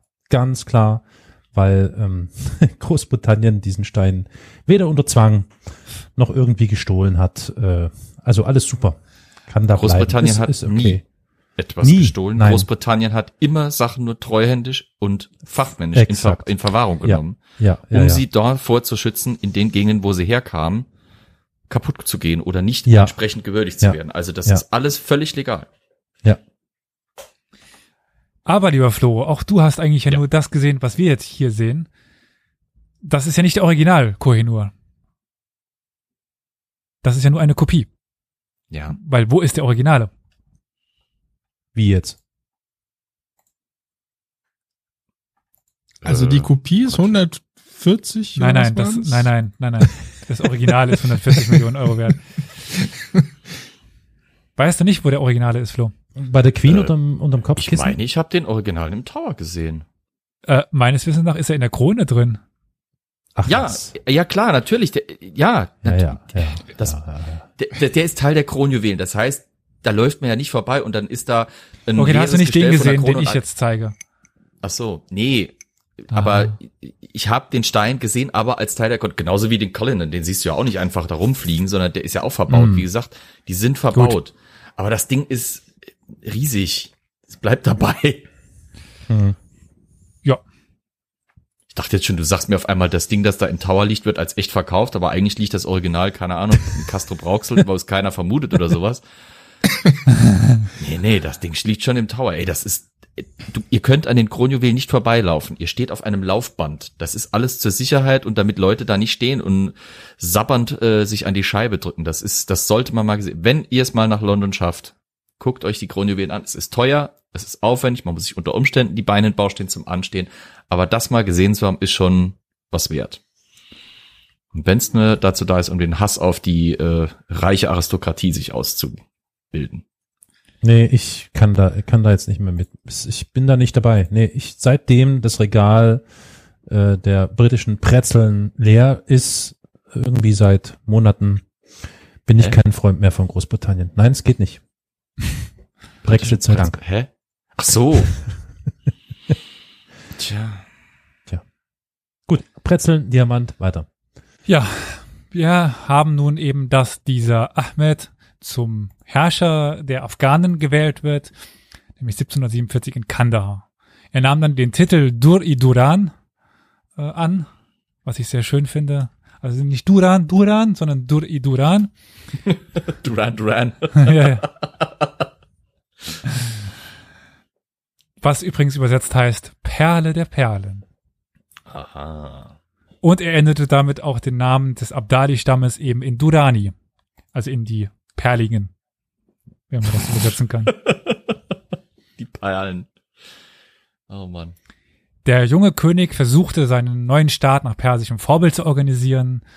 Er fasste die afghanischen Bezirke zu einer neuen Einheit zusammen. Und ja, die Belagerung von Herat gab er erstmal auf und eroberte Ghazni und Kabul. Das gelang ihm dann auch relativ schnell. 1747 wurde Kabul zum Beispiel besetzt. Und im Anschluss an diesen Erfolg besetzte der, also Ahmed Shah, auch Peshawar und überquerte dann 1748 mit einer Armee von 30.000 Reitern den Indus. Der mogulische Gouverneur von Punjab oder Punjab, das ist der Nawaz Khan, floh dann im Januar 1748 auch noch äh, aus Lahore und Ahmed Shah rückte immer weiter vor. Irgendwann waren es nur noch 12.000 Mann und ja, er war kurz vor Delhi, wo der Mogul-Kaiser äh, Mohammed Shah zu dieser Zeit residierte. Und eigentlich sah es kurz so aus, als würde auch äh, Ahmed Shah eben den Mogul-Kaiser besiegen können, aber nein, es gelingt nicht. Und die Mogule können diesen Angriff nochmal zurückschlagen. Die afghanische Armee hatte Sirhind besetzt. Sirhind dürfte, upsala, Image da. Sirhind, ich guck gerade, müsste eigentlich in der Nähe von Sialkot sein. Wo hier sein. Wurde, also dort warten die afghanische Armee und am 13. März 1748 wurde sie dort besiegt, unter anderem, weil, naja, ein Sprengstoffwagen in den Reihen der Afghanen explodierte. Das ist blöd. Äh, ja. Und sie zogen sich nun zurück und verließen auch den Punjab oder Punjab. Aber mh, wenn es gen Osten nicht weitergeht, dann geht es gen Westen weiter. Und die afghanische Herrschaft über Khorasan konnte nun ausgebreitet werden, indem man zum Beispiel Shahrukh Mirza, einen Enkel von Nadir Shah, eroberte. Und Herat wurde dann von, naja, upsala, äh, Beginn des Frühjahrs 1749 belagert. Also Herat, sie da hier zu verorten, im äh, Westen von Afghanistan. Und nach 14-monatiger Belagerung fiel dann auch Herat an die Afghanen. Anschließend marschierte dieser afghanische Herrscher weiter, besetzte Mashhad und auch Nishapur. Das ist jetzt im heutigen, also da oben ist Mashhad und Nishapur ist hier schon nicht mehr auf der Karte drauf, das wäre irgendwo da. Ich finde, Nishapur klingt dafür, dass es eigentlich im tiefsten Iran ist, sehr indisch, aber wegen, wahrscheinlich wegen diesem Mhm. Pur. Und dieses Nishapur wurde dann belagert und er setzte bei dieser Belagerung eine Kanone ein, die Geschosse von 214 Kilogramm abfeuerten, von bis zu 214 Kilogramm. Und ich glaube, der kann auch Flo zustimmen, das ist schon ein ganz schönes Wumms, was das hat. Hm. Ja, doch schon, ja. Nach der Zerstörung, die, die diese Kanonade dann auch ausgerichtet hat, gerieten die Soldaten und die Bewohner auch so in Panik und kapitulierten. Und auch Sistan, die Region Sistan, das ist also hier ähm, oberhalb von Ferda und äh, Kandahar, ergab sich dem neuen König. Es gibt dann auch, ja, Bam. Bam ist hier auch nicht mehr auf der Karte drauf. Das ist irgendwo äh, hier quasi fast, wo, wo ich sitze, äh, im heutigen äh, Iran, was auch dann erobert werden konnte. Nach der Rückkehr aus dem Iran wurden dann noch ähm, ja, Balch, Khanabad, Maimana und Badakhshan erobert. Und damit haben wir in der Hand eines Pashtunen alles, was heute Afghanistan ist und darüber hinaus. Wir haben also bis weit in den Iran heute hinein ein afghanisches Reich, das auch teilweise eben noch bis ins äh, Pasht, äh, ins ähm, nicht Pashtu, ins ähm, Punjab hineinreicht, ins Punjab, der Hindukusch, Alles ist afghanisch. Und diese Durrani, deswegen sagen dir die auch was, Flo. Weil auf diese Durrani-Dynastie treffen die Briten die, dann. Ja, genau. Ja, d- d- daher, bei Durani hatte mir äh, äh, nochmal ein Glöckchen geklingelt. Ich weiß nicht, äh, damit bist du ja bei der Staatsgewalt, aber wolltest du noch auf die Afghanistan-Kriege der Briten eingehen? Äh, guck auf die Uhrzeit, das ist Teil zwei. Okay, gut. Weil wenn es dann um den berühmt-berüchtigten General Major oder Oh, Major ja. General Elphinstone geht, da, Ja. Ja, ja. da sitze ich dann wieder dabei und schüttel mir äh, den Kopf zum Schleudertrauma. Das ist eigentlich schon eine Folge, die in Tradition von äh, Balaklava geplant ist, von der Russian Oh ja. Mad Dog Fleet und teilweise von äh, Hötzendorf, weil das auch Mhm. so einer dieser Fehlschläge der Geschichte ist. Sollen wir schon mal ein bisschen spoilern? Äh, ja, können wir machen, insofern, als dass man sagen kann, es ist nicht so tödlich, im wahrsten Sinne des Wortes, wie wenn jemand, der in einer machtvollen Position ist, völlig ungeeignet für so eine Position ist. Ja. Und ich glaube, Mhm. es gab nie eine so tödliche und blutige Ex äh, Expedition wie diese. Also selten. Also das darf sich in der britischen Geschichte auch eben dann mit, Balak äh, mit Balaklava, vor allem aber wenn es dann halt auch da, ich meine, bei Balaklava hat man ja quasi gegen einen zivilisierten westlichen Staat verloren, aber Mhm.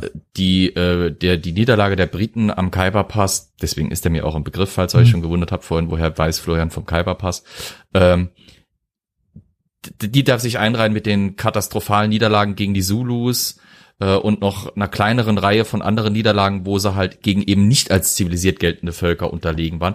Und das Bittere war halt vor allem deswegen, weil sie A, arrogant und D, B, dämlich waren. Das, das war Mhm. halt, ja. Mhm. Ähm, wie viel kamen zurück? Ich überlege gerade. Eine War da nur Handvoll. einer, oder? Eine Handvoll, also es wird immer überliefert einer, aber es waren mit Sicherheit ein paar mehr, die überlebt haben, aber man kann, also ganz grob gesagt, die gesamte britische Armee wurde damals am Khyberpass vernichtet. Zum Teil auch, so viel kann man vielleicht schon mal spoilern, weil sie die Hälfte ihrer Waffen abgegeben hatten. Mit denen sie dann passenderweise von den Afghanen abgeknallt wurden. Ja. Hm. Ah, wie heißt der Film nochmal? Es gibt doch einen Film drüber, oder? Ich habe das irgendwo. Äh, das weiß ich jetzt nicht. Ähm, Ich komme auch nicht mehr drauf. Irgendwo habe ich das Nee, als also ich- ich- filmische Aufarbeitung mal gesehen.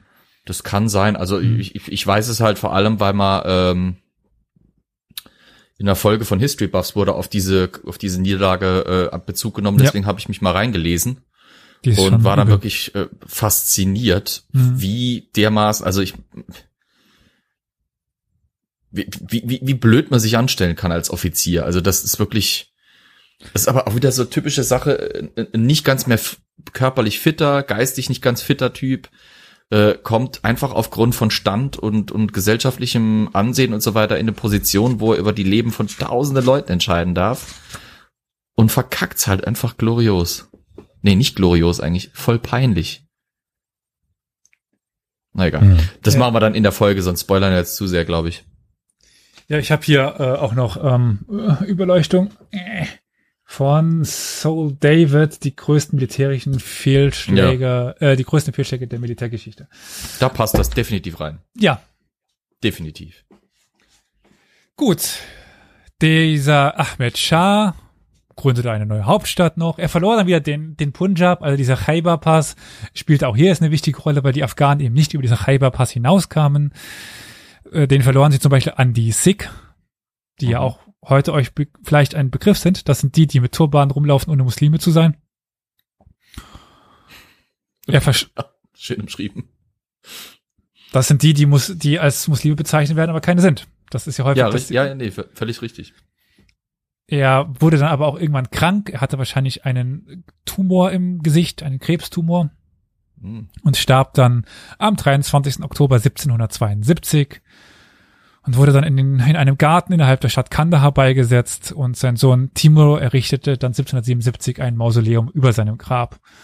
Aber wir haben eben mit, mit Ahmed Shah Durrani den ersten Herrscher von Afghanistan als Afghane selber über das afghanische Reich, auf das dann eben die Briten stoßen werden und auf das sich eigentlich auch der moderne afghanische Staat bis heute beruft. Weil das ist die Geburtsstunde des modernen Afghanistans, eben unter den Duranis.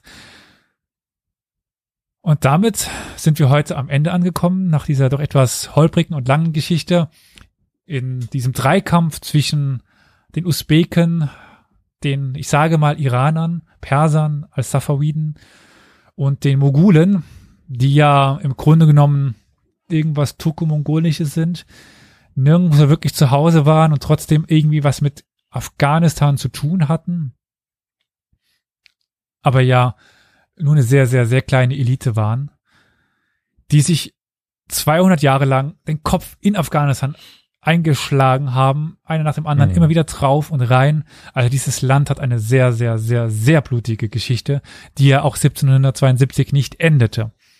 Mir fällt gerade noch eine Frage ein, tatsächlich. Ich weiß, ich komme jetzt wieder wie die alte Phasenacht angeschissen, aber wir haben die ganze Zeit jetzt, oder du hast die ganze Zeit davon erzählt, die kontrollieren Kabul, Kandahar, Herat, ist immer wieder dieselben Namen aufgetaucht. Mhm. Jetzt stellt sich für mich natürlich die klassische Frage, die ja vielleicht auch für den derzeitigen politischen Diskurs immer von Relevanz ist. Und zwar, Mhm.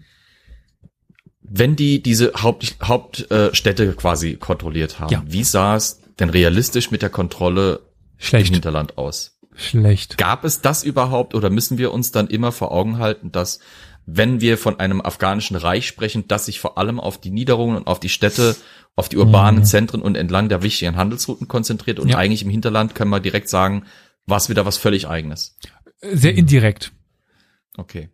Da haben die Stämme weiter geherrscht, die Mhm. in Abhängigkeit zum Herrschergeschlecht standen, zu den Duranis in dem Fall jetzt und oder halt Mhm. früher Mogule. Aber wenn es halt in den Hindukusch hineingeht.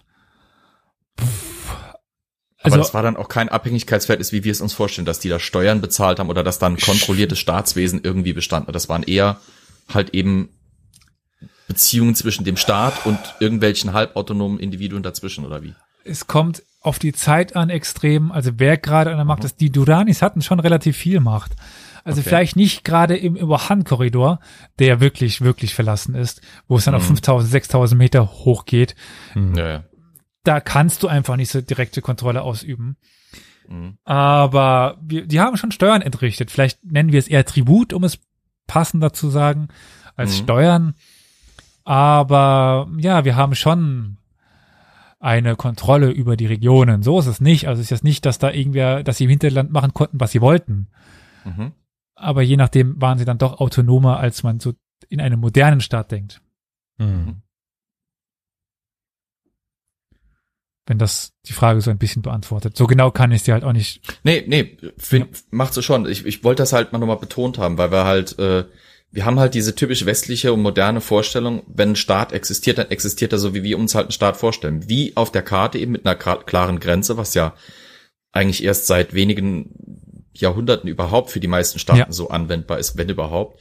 Äh, und halt eben diese, diese Kontrolle über, übers Hinterland und sowas, weil das, das kann man ja dann nochmal vielleicht an der Stelle betonen, das wurde uns auch damals immer im, im Unterricht äh, bei der Bundeswehr schon angedeutet.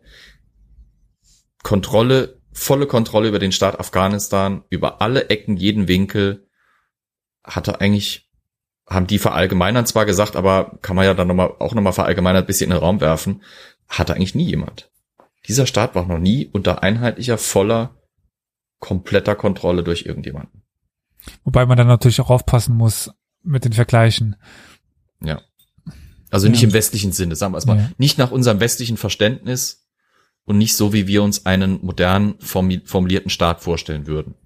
Genau, das ist halt wichtig, weil wir da ja unsere westliche Brille dran anlegen und Genau. das Staats- und Gesellschaftsverständnis der Region ja ein ganz anderes ist. Also ja viel mehr stammesorganisiert, Familien, clanmäßig. Das muss man sich natürlich immer vor Augen halten. Aber es Ja. trotzdem zeigt es jetzt hier, wie wichtig diese Städte sind, die ich äh, dauernd erwähnt habe. Du sagst es. Ja, es ja. ist Kabul, es ist Kandahar und es ist Herat. Die drei wichtigsten Städte bis heute. Mhm. Die, die, also wer Herat, Kandahar und Kabul be beherrscht, beherrscht Afghanistan. Weil ja, das hätten die Alliierten gerne gehabt. Du weißt, wie ich das meine. ja, ja, klar. Dann sagen wir mal, wir machen modern noch Masai e Sharif dazu, als dann so ein, dann kann man ja fa- eigentlich fast ein Viereck in Afghanistan bilden. Mhm. Und noch Ferda, was ja auch noch ein paar Mal fiel, oder Farah. Das sind diese Städte.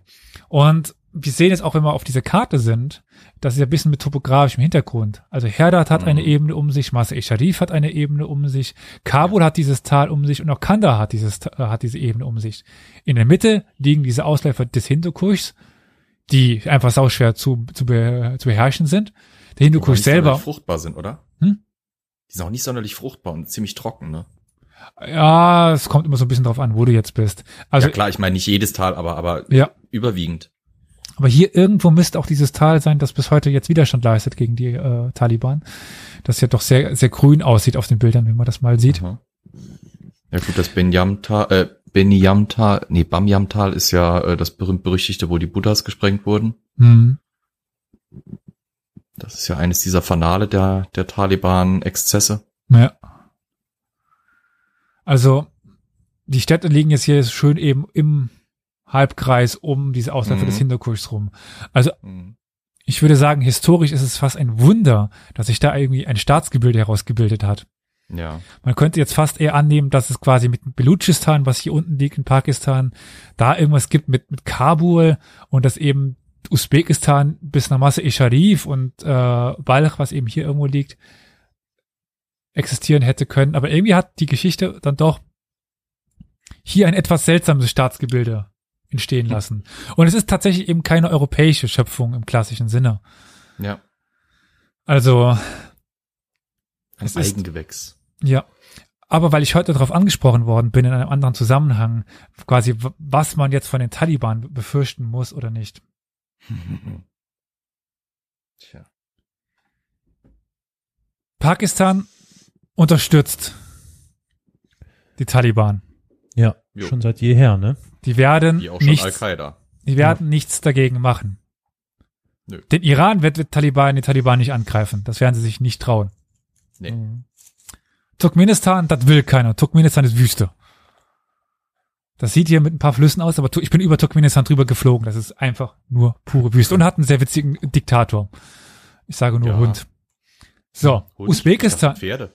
Ja, ja, der, der Nee, Hund hat ist er nicht so ein. Denkmal, hat er nicht so ein Denkmal irgendeinem Hund gebaut oder so? Seinem Hund hat ein Denkmal gebaut, ja, genau. ja, genau, genau. Hm. Usbekistan, diese Grenze bei Termis, das ist die bestbefestigste Grenze in ganz auf der ganzen Welt von momentan eigentlich. Die ist voller Bunker, voller äh, Schussanlagen, also da kommst du nicht durch. Mhm. Und die usbekische Armee ist auch keine schlechte. Mhm. Tadschikistan, ja, das ist eine, rea- eine reale Gefahr. Inwiefern? Tadschikistan ist ein sehr instabiler Staat.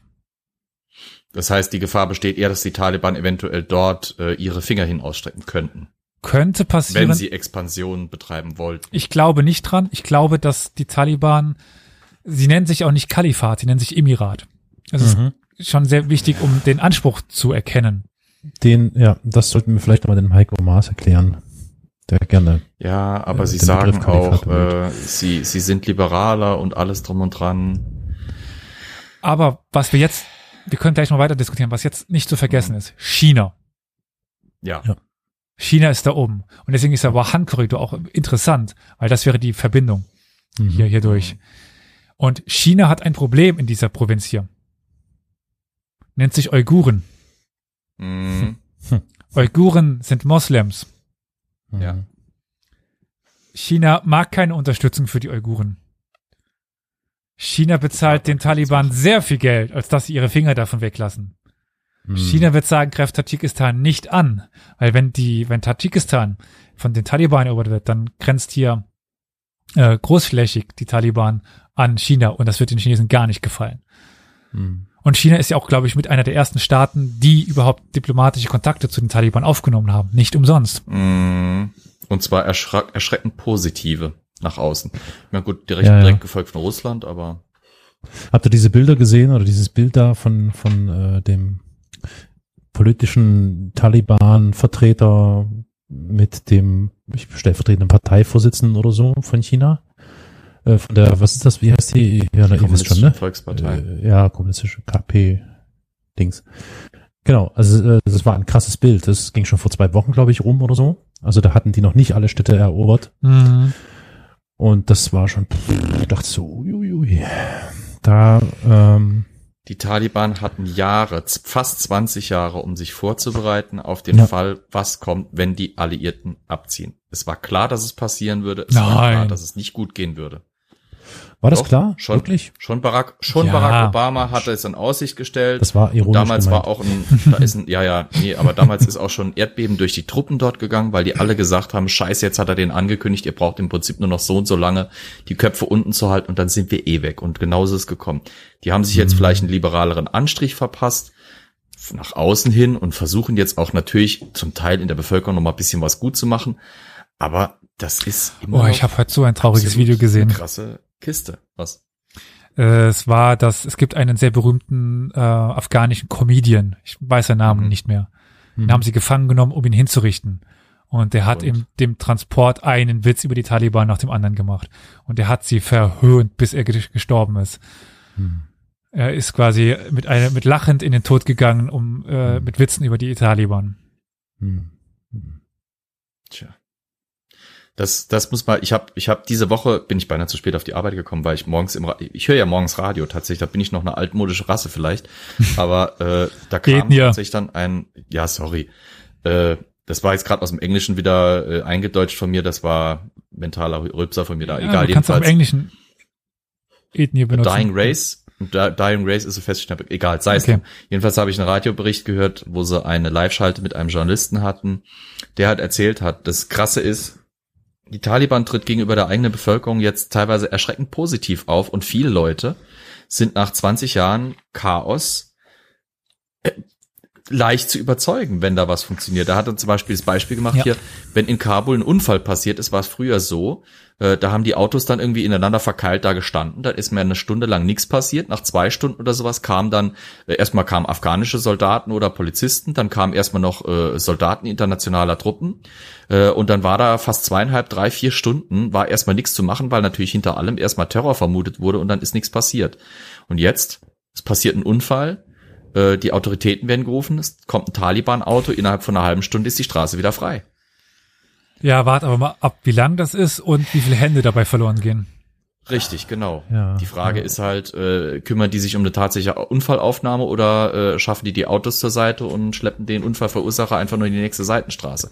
Die Mhm. haben, sobald es losging, in den Städten, wo die reingekommen sind, so wie wir es auch aus Europa kannten, äh, zum Beispiel im Dritten Reich, die hatten Listen mit Intellektuellen, die hatten Listen Mhm. mit den Leuten, die Mhm. da einen Ton angaben, die hatten Listen mit öffentlichen äh, Funktionären, mit Berühmtheit, mit allen, die da irgendwie was zu melden hatten. Die hatten sich perfekt vorbereitet und machen das jetzt Hatten wirklich genug Zeit. Absolut, genau. Wie gesagt, Wussten die ja, was gehen, kommt. die gehen Generalstab, die Taliban geht im Moment generalstabsmäßiger mit ihrem Plan voran, als es die Alliierten in 20 Jahren geschafft haben. Bittererweise. Also das, was wir, das, was wir an, an, an Bildern und, und Berichten lesen und sehen und hören, ich bin mir nicht ganz sicher, das ist natürlich jetzt auch, das ist die mediale Präsenz, die wir hier haben. Carol, du weißt, also ich kann dir mal kurz an dieser Stelle Mhm. sagen, dass wir eigentlich was anderes geplant hatten. Ja, Wir hatten, also ich habe eine, ähm, eine Freundin, dessen Familie, deren Familie in Kabul festsitzt. Und dementsprechend war mir das Thema schon seit ein paar Wochen am Herzen. Und wir hatten eigentlich geplant, als das Ganze anfing, akut zu werden, eben als die Truppen abgezogen sind, eine Folge mit ihr zu machen, und mit, mit anderen Leuten, um darauf aufmerksam zu machen, weil es damals noch relativ unter dem Radar lief.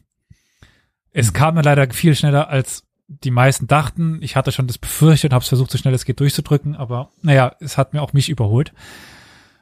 Und ich krieg halt teilweise dementsprechend die Sachen aus erster Hand mit. Ja. Und die Nachrichten übertreiben nicht so besonders viel. Also es ganz viel geht verloren. Also ganz viel schon Ja. Hinrichtungen. Sobald die in die Städte Eben, kommen, haben eben. die Leute hingerichtet. Und Ja, die konnten ja. noch so viel gegenüber dem Besten auch sagen. So, wir, wir werden euch, also es hieß ja dann, alles wird vergessen. Ja, Pustekuchen. ja, die Menschen sind natürlich. verschwunden. Die sind durch die Straßen gezogen, haben die mitgenommen. Und das Ach, passiert das wird überall. Doch, also, also, wenn ich, also, wo war das? War es sogar Kabul oder so? Ähm, schon wenige Tage nachdem die in Kabul äh, ankamen, Hm. war das Stadion gut besetzt mit Menschen und es gab die ersten Hinrichtungen. Ja. Ja, also ähm, äh, das passt gut, das passt medial in diesen wie soll ich das nennen? Ich weiß es nicht, das kann man schwer beschreiben, aber in diesen, nach meiner Auffassung derzeit irrsinnigen Plan mit äh, den Taliban in Verhandlung zu treten, der Nee, sind- durch die Bundesregierung ja nun, verhandelt. ja, ja, da, davon spreche ich ja, davon spreche ich ja. Aber wir müssen mit denen verhandeln, was anderes können wir nicht mehr machen. Das- die Realität ist geschaffen. Ja, äh, die Realität ist geschaffen, ja. Ja, ja. Ich, Der letzte Bundeswehrflieger hat abgehoben. Die fliegen erstmal nicht mehr. Das war eine ganze Weile lang. Und die Taliban haben gesagt, das ging ja heute durch die Medien, bis zum 31. und danach nicht mehr. Ja, also morgen soll, glaube ich, ah nee, morgen ist, also ja, wer, wer weiß, wenn die Ich mein- rausfällt. Also am 26. August ist Schluss. Da will die Bundeswehr dann, dann ist abgeschlossen. Ja. Ich, ich habe mich selten so dermaßen mit Abscheu durch, durch Nein Gag geklickt wie die letzten Tage und habe so dermaßen einen Hass auf mir Mhm. natürlich völlig unbekannte anonyme Gestalten dort gesehen, wenn Hm. Leute, es kommt nicht von ungefähr. Die Afghanen, man kann das Schlimmste über sie sagen. Diese Menschen wissen, was passiert, wenn ich mich auf den Reifen von einem startenden Flugzeug setze und mich dort Mhm. versuche festzuhalten. Mhm. Das macht kein Mensch ohne Grund, Mhm. ohne einen vernünftigen Mhm. Grund. Die Menschen dort haben genau dieselben Ängste, Empfindungen und Paniken wie wir.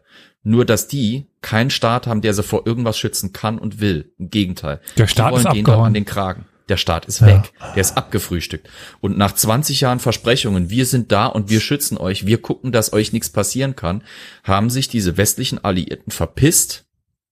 Und jetzt sitzen da Tausende von Menschen, deren Leben in den letzten 20 Jahren darin bestanden hat, für ihren Staat, an den sie zum Teil geglaubt haben und für ihr eigenes Überleben und für ihre eigene Ja. Freiheit und Sicherheit zu arbeiten, gegen die Taliban, die jetzt zurückkommen, ganz gemütlich um die Ecke spaziert kommen und sagen können, so, wie war das nochmal mit den Sprüchen, die du da vor ein paar Monaten oder ein paar Hm. Jahren rausgehauen hast? Wie Hm. war das jetzt mit deinem Engagement in den letzten Jahren? Ach, deine Familie da unten in Kandahar? Ja, du, kein Problem. Da haben wir uns schon drum gekümmert. Den Leuten geht's an den Kragen. Mhm. Und das kann- Schlimme ist, wir können nichts mehr dran machen eigentlich im Moment. Ich kann gerade ein ganz äh, packendes Beispiel oder so, also nicht packend, aber also ich eben diese Person, die ich äh, jetzt in Kabul quasi kenne, Mhm. der hat für die Amis gearbeitet, Mhm. Ja. hat das Visum beantragt. Die hat, die Person hat zwei Pässe, einen iranischen Pass und einen afghanischen Pass. Das heißt, sie hätte jederzeit außer Landes gehen können. Das Problem war aber, dass sobald diese Person Kabul verlassen hätte in den Iran, das Visum nichtig gewesen wäre in die USA. Mhm. Mhm. Mhm. Dementsprechend musste, hat sie versucht, bis kurz vor knapp eben in Kabul zu bleiben und dann ist sie nicht mehr rausgekommen. Weil die Mhm. Amis eben es über Monate nicht hinbekommen, dieses, Seit Jahren schon. Dieses Problem ist seit Jahren in der Ja. Diskussion. Das war nicht nur für Afghanistan das Problem, das war auch für den Irak das Problem. Das hat in den Streitkräften, in den US-Streitkräften für mordsmäßig Brodeln gesagt. Übrigens in der Bundeswehr auch. Da kann ich aus Ja. dem Nähkästchen insofern plaudern. Da sind Leute schon seit Jahren am Vorplan, am sich drüber unterhalten, am drüber diskutieren. Aber das hat in der großen, breiten Bevölkerung, in der Politik nicht genug Gewicht, als dass sich jemand drum hätte kümmern wollen. Und deswegen werden seit Jahren da Prozesse geschaffen, die mit der Realität null zu tun haben. kann Mhm. jemand, äh, Olli, kannst du gerade zufälligerweise was einspielen? Ja, Kann ich dir was, was zuschicken? schick rüber. Ähm, Also als Paradebeispiel, vielleicht noch ganz kurz das Paradebeispiel dafür, welche Bemühungen da laufen, ist, sei mal das Patenschaftsnetzwerk genannt, der afghanischen Ortskräfte.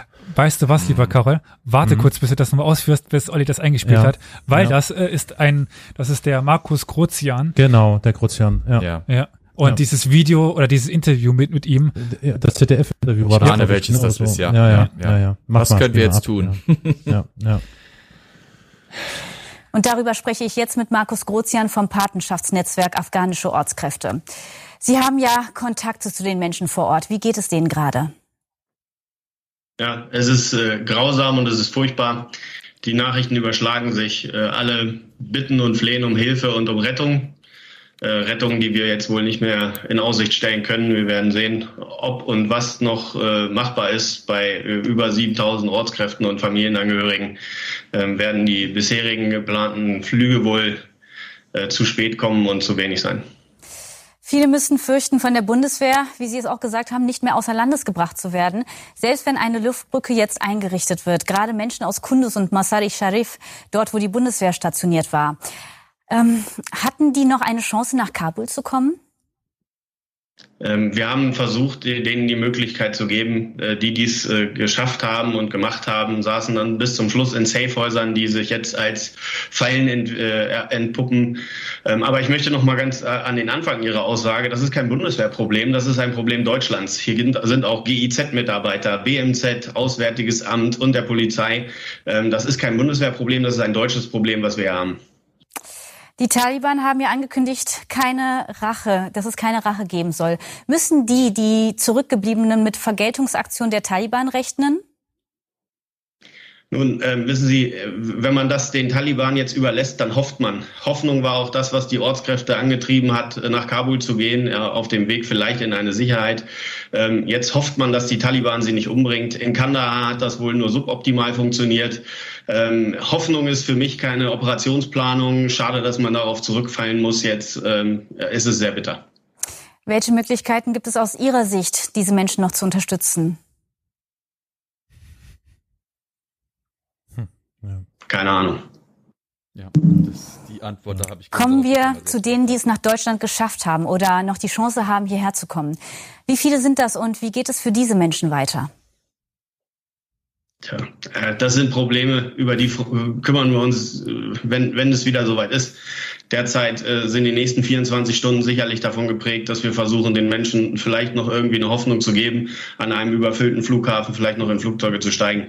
Ähm, wenn auch diese Hoffnung dann platzt, äh, ja, weiß ich auch noch nicht, wie wir dann weitermachen. Ganz ehrlich, unser Netzwerk sind ehrenamtliche Helfer und die letzten 30 Tage waren mehr als belastend und in den letzten 24, 48 Stunden ähm, wurde das Ganze in einer Dramatik und in einer nicht äh, oder nicht zu, äh, äh, vorherzusehenden Dimension äh, nun gewahr, äh, wie sehr hier versagt wurde und wie sehr wir unseren Ortskräften Versprechungen gemacht haben, die wir nicht halten. 20 Prozent von den Ortskräften sind in Deutschland, 80 Prozent sind es nicht.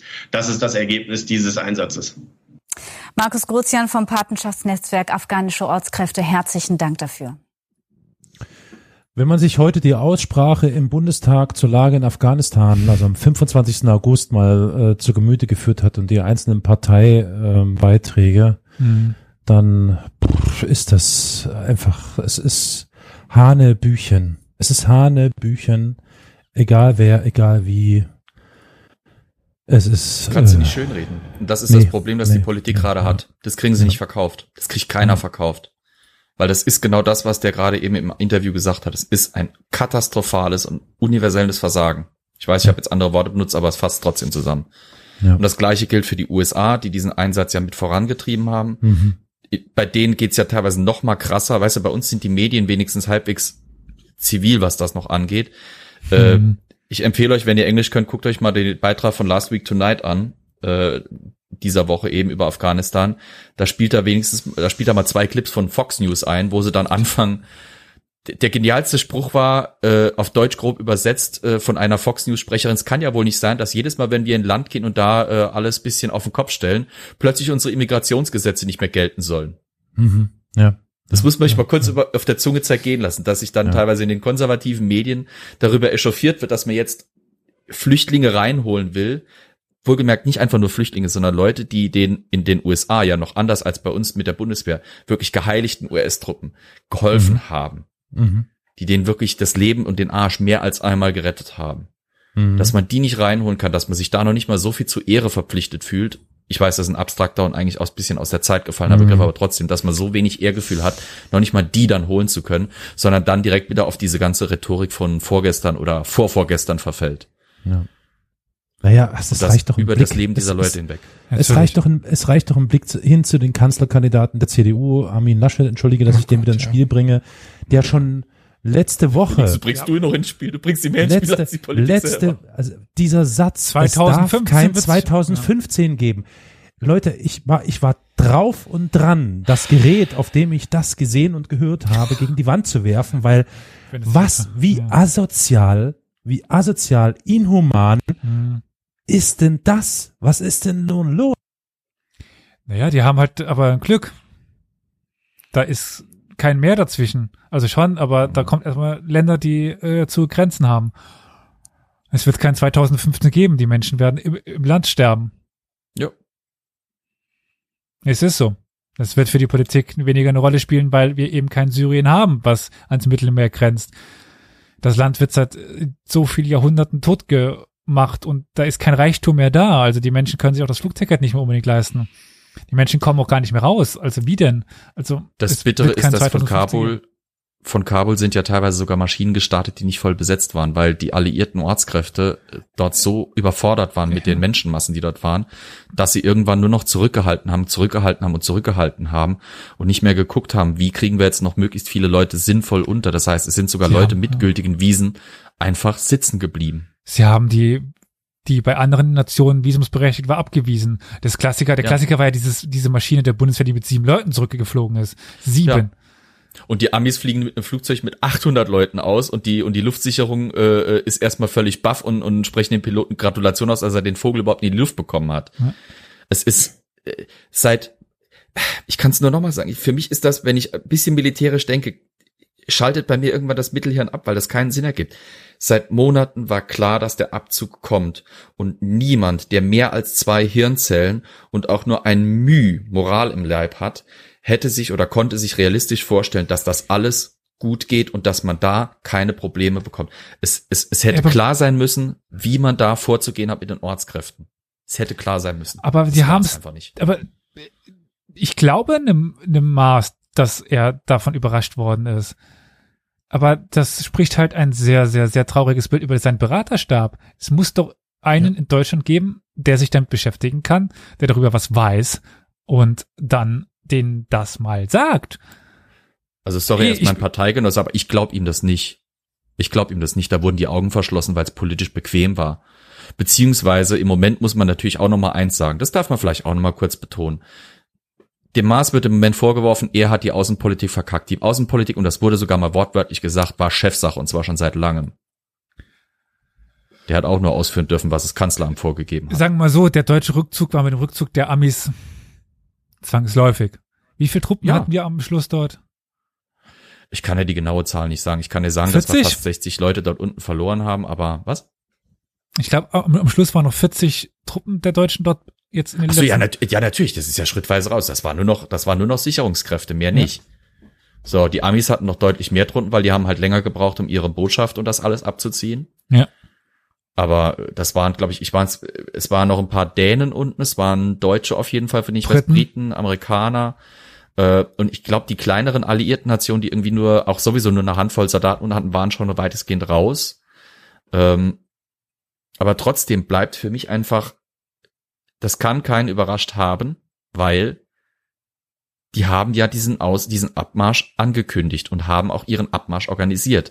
Gleichzeitig mit dem Abmarsch der eigenen Truppen hätte aber der Abtransport von Material, das ist dann der nette Wink in Richtung der Amerikaner. Ich meine, gut, ein Großteil des Materials, um das jetzt diskutiert wird, hatten die Amerikaner den afghanischen Truppen hingestellt, aber ein Großteil haben die Amerikaner auch einfach stehen gelassen. Ja. Äh, äh, man hätte sich aber gleichzeitig Gedanken machen müssen, äh, nicht nur über die Bomben oder bei uns Deutschen dann halt diese wunderbar in der Presse breitgetretenen Kisten und Paletten Bier, sondern um die Übersetzerinnen, Übersetzer, die Sekretärinnen, Sekretäre, die Hilfskräfte, die Sicherungskräfte und sei es auch nur die Putze vom Lager oder sowas. Und die hätte man sich Gedanken machen müssen. Und das hat man einfach nicht. Es bleibt einfach dabei. Hier wurde moralisch komplett eine Nulllinie gezogen. Ja. Und jetzt können muss sie erstmal die Visumanträge genau prüfen. Ja, und dann noch einen PCR-Test machen. Genau. Und Oder geimpft sein. wir haben noch Zeit. Ja, dann sollen sie die Impfzentren halt nicht zumachen hier in Deutschland, sollen sie zu erstmal zu äh, äh, Quarantänezentren ausbauen und sollen dort die Leute halt hinschicken. Aber Hauptsache raus dort. Hauptsache raus aus diesem verfickten Dumpsterfire, das wir dort mit angerichtet haben. Habt ihr die Aktion von Airbnb mitbekommen? Nein. Airbnb? Airbnb hat äh, in den westlichen Ländern 20.000 Airbnbs den Flüchtlingen zur Verfügung ge gestellt. Können die das so einfach? Und die bezahlen das. Hm. Ich weiß nicht wie lange, ich weiß nie nicht wie, ob, aber ich finde, das ist schon Also Das ist eine nette Geste, wäre Ja. halt eindrucksvoller, wenn sie die auch voll bekämen, weil die Leute dort überhaupt rauskämen. Ne? Es ist leicht gesagt, ich stelle 20.000 Wohnungen zur Verfügung, wenn nur 500 rauskommen überhaupt aus dem Land. Ne? Ja, ja. Aber ich würde sagen, Entschuldigung, da, wenn ich kurz unterbreche. Hm? Ist Carol noch da? Der kotzt wahrscheinlich still im Strahl. Der war nämlich eben kurz so abgehackt. Ja, okay. also bei mir Ja, steht, es ist, äh, Also insbesondere die USA, aber auch die restlichen westlichen Mächte müssen Mhm. jetzt eine große Lektion draus ziehen. Wir können nicht dort überall, wo wir es für angemessen halten, uns so einmischen und denken, dass wenn wir unsere moralischen Standards und unsere Denke auf dieses Gebiet Mhm. drüber stülpen, dass das gut gehen kann. Und wir müssen endlich einsehen, dass es auch einfach moralisch null vertretbar ist, mit dieser arroganten westlichen Haltung überhaupt solche Aktionen zu starten. verdammt, eine Das ist eine Stechmücke. Motte im Raum. Ah, Eine Stech Stechmücke. solange es keine Wespe ist. Nee, es ist keine Wespe. Da wäre ich schon nicht mehr hier. Äh, Nur kurz zum Nachreichen. Den Komiker, den du wahrscheinlich meinst, ist Nazar Mohammad, auch genannt. Kascha Swan, Ja, ja, genau, ja. der bei TikTok wohl sehr berühmt war. Ich kannte ihn vorher nicht. Ich fand das Video nur sehr beeindruckend. Oder bedrückend auch. Das ist mein Abgang, ja. So kann man es ausdrücken. Hm. Und ich würde sagen, den mein- Abgang machen wir jetzt auch, oder? Weil Ja, ich ja, kann zumindest, weiter aufregen. ich kann zumindest sagen, es wird ja nicht der letzte Teil sein dieser kleinen Reihe, weil mit den afghanisch, Bel äh, belgischen, hm? afghanisch-großbritannischen, britischen Kriegen möchte ich dann auch noch weitermachen. Sei es eben diese eine von Flo schon erwähnte Expedition. Oder, Das war ja nur der erste Ah. Afghanistan-Krieg. genau. Jetzt, Was? als jetzt kommt, als du gefragt hast, ob, ob wir wussten, dass Afghanistan, also vor dem Kalten Krieg, Sherlock Holmes, natürlich. Ich habe die ganze Zeit überlegt, ich habe das schon mal vorher in einem Zusammenhang gehört, aber klar, äh, bei Sherlock Holmes, äh, der Watson hat im Afghanisch Der war in Afghanistan, äh, genau. afghanischen Krieg gedient. Da war's. Im zweiten. Mhm. Im zweiten hat er gedient. Zweiten, ja. Okay. Ich glaube, äh, im Chat den Dok Dr. Swag, der Dr. Swag 03. Äh, Flo, es wird gefragt, Ja, wann die was nächsten hier, Schlachten, was- Schlachten der Weltgeschichte kommen. Äh, ich kann euch sagen, dass die nächste Folge, die ich machen möchte, stopp, äh, wir haben den 26, die nächste Folge, die ich machen werde, wird äh, zwar auch mit Krieg zu tun haben, Aber ganz anders, aber bisschen anders. Äh, die nächste Folge, die danach kommt, da kann ich schon mal anspoilern, wird es um Mediengeschichte gehen, aber auch ein bisschen um Krieg. Ah, das ist die, die ich dachte, ja. Ja, das ist die, die du denkst. Aber danach verspreche ich euch, werde ich mir noch mal was Militärisches suchen und werde euch dann noch mal was erzählen darüber. Äh, vielleicht finde ich noch jemanden, der so badassig war wie Birja Eriksen. Äh, ich habe ich hab, ich hab mich die letzte Zeit wieder ein bisschen mit britischer Marinegeschichte äh, beschäftigt. Vielleicht fällt mir da jemand ein. Ich glaube, es wird mal Zeit für einen gewissen Seawolf. Aber mal sehen. Okay. so, ich versuche noch Ich einmal. Carol dazu zu bekommen, aber nee, der geht gar nicht mehr ran. Okay. Wir haben Carol verloren. Ich würde sagen, Dann müssen bevor wir wir uns ohne ihn verabschieden. noch mehr verlieren, äh, wollen wir uns jetzt erstmal verabschieden. Es war mir eine Freude. Ich hoffe, es war interessant und nicht zu unübersichtlich, weil es dann doch viele Namen waren und viele Reiche und wieder hin und her Wechselei. Aber ich denke, gerade der Schluss hat dann das ganze Nummer äh, eine gewisse persönliche Note gegeben. Und ich freue mich auf Teil zwei, in welcher Form auch immer. Jo, vielen Dank, Elias, war super spannend. Also, äh, und auch super aktuell und notwendig, dass man einfach mal sich mit der Sache auseinandersetzt. Und ich würde mal noch sagen, vielen Dank für eure rege Beteiligung im Chat. Und äh, Hausmeisterei hatten wir jetzt keine heute zu betreiben, oder? Nicht wirklich. Also wir ne? bekommen ein paar Kommentare und äh, ich hab- wurde jetzt auch schon ein paar Mal auf Discord direkt angeschrieben mit kleinen Fragen, aber die beantworte Mhm. ich dann einfach direkt und das müssen Ja wir gut, jetzt nicht. vielleicht noch- kann man, kann man darauf hinweisen. Also, falls ihr noch irgendwie Fragen habt, falls ihr irgendwelche Wünsche, Anregungen habt, wie jetzt auch unser Chat hier gerade mit den Schlachten der Weltgeschichte, könnt ihr uns natürlich unter den bekannten Kanälen schreiben. Ihr kennt ja unsere Webseite www.historia universalis, also historia-universalis.fm. Da findet ihr alle Kontaktdaten über die verschiedenen Kanäle, wo ihr uns dann irgendwie mit Wissensfragen oder mit äh, Vorschlägen für Themen bombardieren könnt. Hm. Und ansonsten kann ich nur sagen, dass wir schon relativ ausgebucht sind, was die nächsten Wochen angeht. Monate. Äh, ja, September ist schon relativ voll. Ja. Aber Und wenn es und, euch gefallen hat, lasst ein paar Sterne und vielleicht sogar eine Rezession da. genau. Das hilft uns weiter. Auf jeden Fall. Oh, dann würde ich sagen, Und hatten wir uns schon beim Zell bedenken, äh, beim Zell Oh, stimmt, bedankt genau, ja. für die freundliche Unterstützung. äh, nein, aber äh, danke. Das ist dein Arbeitgeber, also sag's gefällig doch richtig Danke und nicht einfach so nebenher. Ja, sagen wir so, ich kann ja, also ihr wisst warum, vielleicht. Ja, ja, ja, klar, klar, klar. Jo. Ansonsten schönen Abend euch allen und bis zum nächsten Mal. Ciao. Bis dann. Ciao.